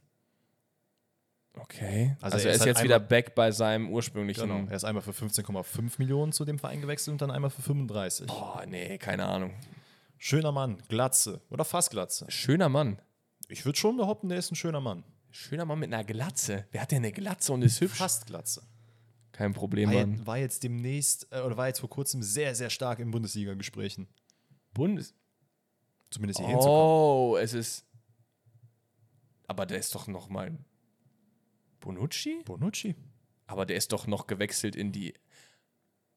Nein, es ist Chiellini. Nein, es ist Chiellini Bonucci. die, nein, aber Chiellini ist in die MLS gewechselt. Ach so, ja, ich dachte Chiellini eben ist- an Bonucci. Ich habe an ihn gedacht. Und ich dachte mir so, nee, das kann nicht sein, weil der ist ja nochmal in die MLS gewechselt. Einfach, oh, einfach Ist Chiellini, zwischen- Bonucci, Basali. äh, Mann. Ist zwischen, äh, also von Bari zu Juventus Turin für 15,5 Millionen und dann halt ein paar Ja. Jahre später zu AC und dann von AC wieder zurück. Passt auf jeden Fall. Hätte man äh, mitgehen können. Hey, meine Herren, ey. egal. Ich habe es noch bekommen, aber sehr spät, sehr spät. Ähm, Partners in Crime. Wir erraten, oder vielmehr Danny errät, einen Verein anhand der Sponsoren in der Vergangenheit, die auf dem Trikot drauf waren. Wir starten rein mit Höchst. Partners in Crime? Wieso Partners in Crime dann eigentlich? War das nicht Partners in Crime? Haben wir das nicht so genannt? Kann sein, ist auch egal. Wir haben mit das so genannt. Sorry, mit wem fangen wir an? Mit Höchst. Okay. Kennst du nicht, ne? Alfa Romeo. Okay. Samsung. Okay. Mitsubishi. Oh. An Alfa Romeo muss ich ganz kurz an Frankfurt denken. Die hatten die, glaube ich, auch mal. Das kann sein, ja. Samsung aber, glaube ich, nicht. Okay, weiter. Äh, Krombacher. Boah, das ist schon ein bisschen her. Okay, weiter. Tetra Pak. Wow, was für ein Sponsor. Boah, das ist. Also, es ist ja äh, ziemlich sicher irgendein Bundesligist. Ja, und wenn du gut sein willst, dann errätst du es jetzt. Samsung, Alfa Romeo. Ey, ich, also ich würde Frankfurt sagen. Das ist richtig. ja? Ja. Oh mein Gott. Ich hätte es nach Das- Alfa Romeo direkt callen können, ich Trottel. Hättest du auch. Das Tetrapack-Trikot ist das mit Okocha, was ich so gerne haben will. Da ist so Tetrapack vorne drauf. Oh, da habe ich nie drauf geachtet. Ich habe aber auch nicht gewusst, dass Frankfurt mit Samsung und mit Mitsubishi. Man muss aber auch sagen, tatsächlich, dass äh, die ja sehr lange da noch Fraport hatten, vor jetzt Indeed. Ja. Und deswegen, also die Samsung, äh, Alfa, Romeo, äh, Alfa Romeo jetzt sogar, aber Samsung, Höchst und Mitsubishi, das Tetrapack, das sind alles so 90er Späte gewesen. Das heißt, das hast du wahrscheinlich auch gar nicht gesehen. So. Das kann sehr gut sein. Alright, dann Trophäenschrank. Shoutout an, wen hatten wir jetzt vor kurzem? Maxi. Shoutout an Maxi. Ich hätte jetzt fast die Namen verwechselt. Aber Toll. wir fangen an mit einmal englischer Meister. Ja. Machen weiter mit einmal FIFA-Club-Weltmeister. Dieser, dieser Bananentrophäe, ne? Ja, das, braucht- das hilft auch keinem, ne? Das hättest du einmal weglassen können. Warum lässt du die einfach weg? Also ganz ehrlich, ich kann halt Kreisliga-Pokalsieger gewesen sein und FIFA-Club-Weltmeister und Das ist halt auf demselben Niveau, ne? gefühlt. Ähm, dann machen wir einmal Champions League-Sieger. Okay, Champions League und Premier League gewonnen. Das ist schon mal nicht schlecht. Das ist richtig. Beides einmal, ne? Beides einmal. Französischer Meister einmal. Ja, weiter. Achso, sorry. ähm, einmal UEFA Supercup-Sieger. Okay, also hat wahrscheinlich im selben Jahr, wo er die Champions League gewonnen hat, auch noch den Supercup gewonnen, dann im nächsten Jahr. Das ist ja okay. Einmal Fußballer des Jahres in seinem Land geworden. Vielleicht Äh. einfach nur als kleinen Tipp, weil es ja ja gerade schon sehr schwierig ist, 2015. Mhm, Land sagst du natürlich nicht, das ist auch fair. Okay, Champions League-Sieger, Premier League, also Franzose in der Premier League, maybe. Fußballer des Jahres 2015? Was ist denn 2015 passiert? Da war keine WM, keine EM, das heißt, daran kann ich mich auch nicht wirklich aufhängen. Vielleicht helfen dir die nächsten Trophäen. Einmal niederländischer Meister. Niederländischer Meister auch noch. Frankreich, Niederlande. Aber alles auch nur einmal. Als nächsten Tipp, zweimal niederländischer Pokalsieger mit zwei verschiedenen Vereinen. Okay, dann ist ein Holländer. Dann ist ein Niederländer. Niederländer, der auch in Frankreich war und in der Premier League auch mal gewonnen hat und die Champions League gewonnen hat. Wen haben wir denn da? Komm, machen wir es, damit wir hier schön sehr viele Pokale haben, machen wir auch mal einen niederländischen Superpokalsieger und, weil ich es einfach lustig finde, niederländischer B-Junioren-Sieger. Dafür werde ich nicht den Pokal raussuchen. Der wird hier nicht eingeblendet sein, Leute. glaube ich, auch keinen. Der B-Junioren-Pokal. Digga, wahrscheinlich. Okay, aber er ist halt Niederländer. So, jemand, der in allen drei Ligen war, wäre Depay. Nee. Nee, das war jetzt nicht mein Guess. Ich habe nur mal Ach so, sorry. Nee, aber Depay war halt auf jeden Fall in Frankreich, äh, Eredivisie und ähm, äh, Premier League hatte ich aber, glaube ich, nicht gewonnen. Da hat, glaube ich, die Ferguson-Phase verpasst, wo United so erfolgreich war. Wen haben wir denn noch? Gibt es noch mehr Trophäen? Nee, das ist ich leider nicht. Das ist natürlich super cool. Ja, was soll ich dir sagen? Der Mann ist äh, Niederländer, das ist Ja, richtig. das ist klar. ähm, vielleicht kann ich jetzt einen kleinen Tipp geben. Was kann ich jetzt kleinen Tipp geben? Das hat schöne Haare. Nee, er ist. Hat er? nee, eigentlich nicht. Englischer Meister und ist danach französischer Meister geworden. Das hilft mir gar nicht. Also, was ist das denn für ein Call? 2020 hat er die, ist er englischer Meister geworden. 2020 Ja. Also, jetzt müsste man drauf kommen können. war der in. Der war. 2020? Das heißt, er hat die Liga gewonnen mit wem? Mit Liverpool. Niederländer bei Liverpool, aber Van Dijk war nicht in Dings. Wijnaldum war nicht in Frank. Doch, Wijnaldum. Wijnaldum. Das ist Weinaldo. Ich wollte gerade sagen, Junge, zwing mich nicht dazu, jetzt aufzuschreien. der ist, weil ich war mir aber kurz nicht sicher bei Wijnaldum, weil der könnte ja auch in der Saison bei nur gewesen sein, die, wo die nicht Meister geworden sind, aber er war ja die Saison auch noch da, ne? Der ist ja danach erst zur Roma gegangen, oder? nee, der war letzte Saison schon bei der Roma, hat noch nicht viel Aber wann gespielt, ist der weil er dann verletzt war. französischer Meister geworden, weil das Jahr davor 21, 22. 22, er ist direkt danach das Jahr Aber ich dachte- verliehen worden und dann fest verpflichtet. Aber ich dachte, dass da hätte Dings gewonnen. Da hätte Lille gewonnen, die Meisterschaft. Und da war nee, ja. davor, oder nicht? Das kann auch sein. Ja, es ist, es ist alles gut. Ich habe es noch bekommen. Es ist, es ist in Ordnung. GG. Mannschaft nach Ration. Junge, was war das denn? Kurz komplett reingeschissen, ey. Junge. Machen wir direkt nochmal. Mannschaft nach Nation raten. Kommt vom lieben Yoshi. Shoutout geht an dieser Stelle raus. Hat er, wie gesagt, per Instagram eingesendet. So, jetzt- Danny errät eine Mannschaft. Ich sage zum Beispiel linker Flügel, Deutsch und dann so weiter. Da muss er drauf kommen. Jetzt muss ich mich konzentrieren. Ja. Linker Flügel, Frankreich. Linker Verteidiger, Spanien. Wie krank, ganz kurz, wie krank war eigentlich der Call, ähm, als ich nach linker Flügel Frankreich das direkt wusste? Ja, Wissen vor allen Dingen, weil es gibt ja nicht 80 äh, linke Flügel Frankreich. linker Flügel Frankreich, rechter Flügel? nee, linker Flügel, Frankreich, linker Verteidiger, Spanien. Okay. Linkes zentrales defensives Mittelfeld. Linkes zentrales macht auch keinen Sinn, ne? Linkes defensives Mittelfeld, Argentinien. Weiter? Rechtsverteidiger Niederlande. Ich weiß nicht, ob dir das jetzt alles schon hilft. Oh, wen haben die denn auf links außen? Äh, Argentinien hast du gesagt? Ja. Leverkusen? Junge. Junge, Brain, Alter. Wow. Einfach Brain. Links außen ist Adli.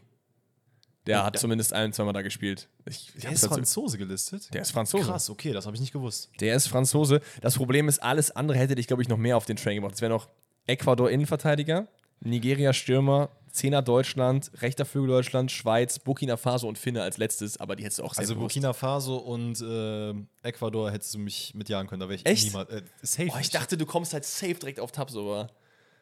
Yeah, Mann. Ey, das war geil. Das war gut, das war gut. Schön nochmal zum Abschluss. Ich glaube, das war. Du hast keins mehr, oder? Ich habe keins mehr. Wundervoll. Dann war das doch ein versöhnliches Ende für dich zu dieser Folge Forsten rettet zum ersten Bundesliga-Rückblick des Jahres 23, 24. Ich habe auf jeden Fall Bock auf viele, viele weitere. Am Donnerstag wird es eine Special-Folge geben mit dem lieben Danny, der mittlerweile auch im Urlaub weilt. Da reden wir über die äh, Jugendprobleme, die es in Deutschland aktuell gibt und wie wir das Ganze lösen würden. Und da habe ich auch mir Bock drauf, auch nochmal reinzuhören. Ich glaube, die höre ich mir nochmal schön zum Schlafen gehen an. Mach Könnt das ihr auch DFB, gerne machen. DFB bitte auch einmal reinhören. Dankeschön. Ja, das Hannes Wolf ist ja jetzt mittlerweile DFB. Ja, Leute, Äh, wenn ihr Hannes Wolf kennt, äh, persönlich, dann schickt ihr mal bitte die Folge zu. ich muss sagen, nochmal ganz kurz, ne, Sami Khedira war auch im Gespräch, war aber wohl zu unbequem. Digga, nimm den doch war, einfach. Der war zu unbequem. Ja, ja, der hat zu viele Forderungen, der hat zu viele Veränderungsforderungen gestellt und deswegen haben die ihn nicht genommen. Jetzt nimm die Hannes Wolf, der jemand schon, der beim DFB aus dem Kosmos schon kommt. Also der nur Ja und Arm sagt. Richtig. Super geil. Wundervoll. Ey Leute, Rudi ganz ehrlich, für, von meiner Seite aus natürlich, habt viel Spaß, lasst weiterhin äh, Liebe da, auch in den Folgen, in denen ich jetzt nicht da sein werde. Es tut mir jetzt schon sehr, sehr leid, aber es wird ganz schnell gehen. Ja, es sind auch nur zwei, glaube ich, die der, nicht, die der nicht verpasst. Danach ist er auch schon wieder am Start.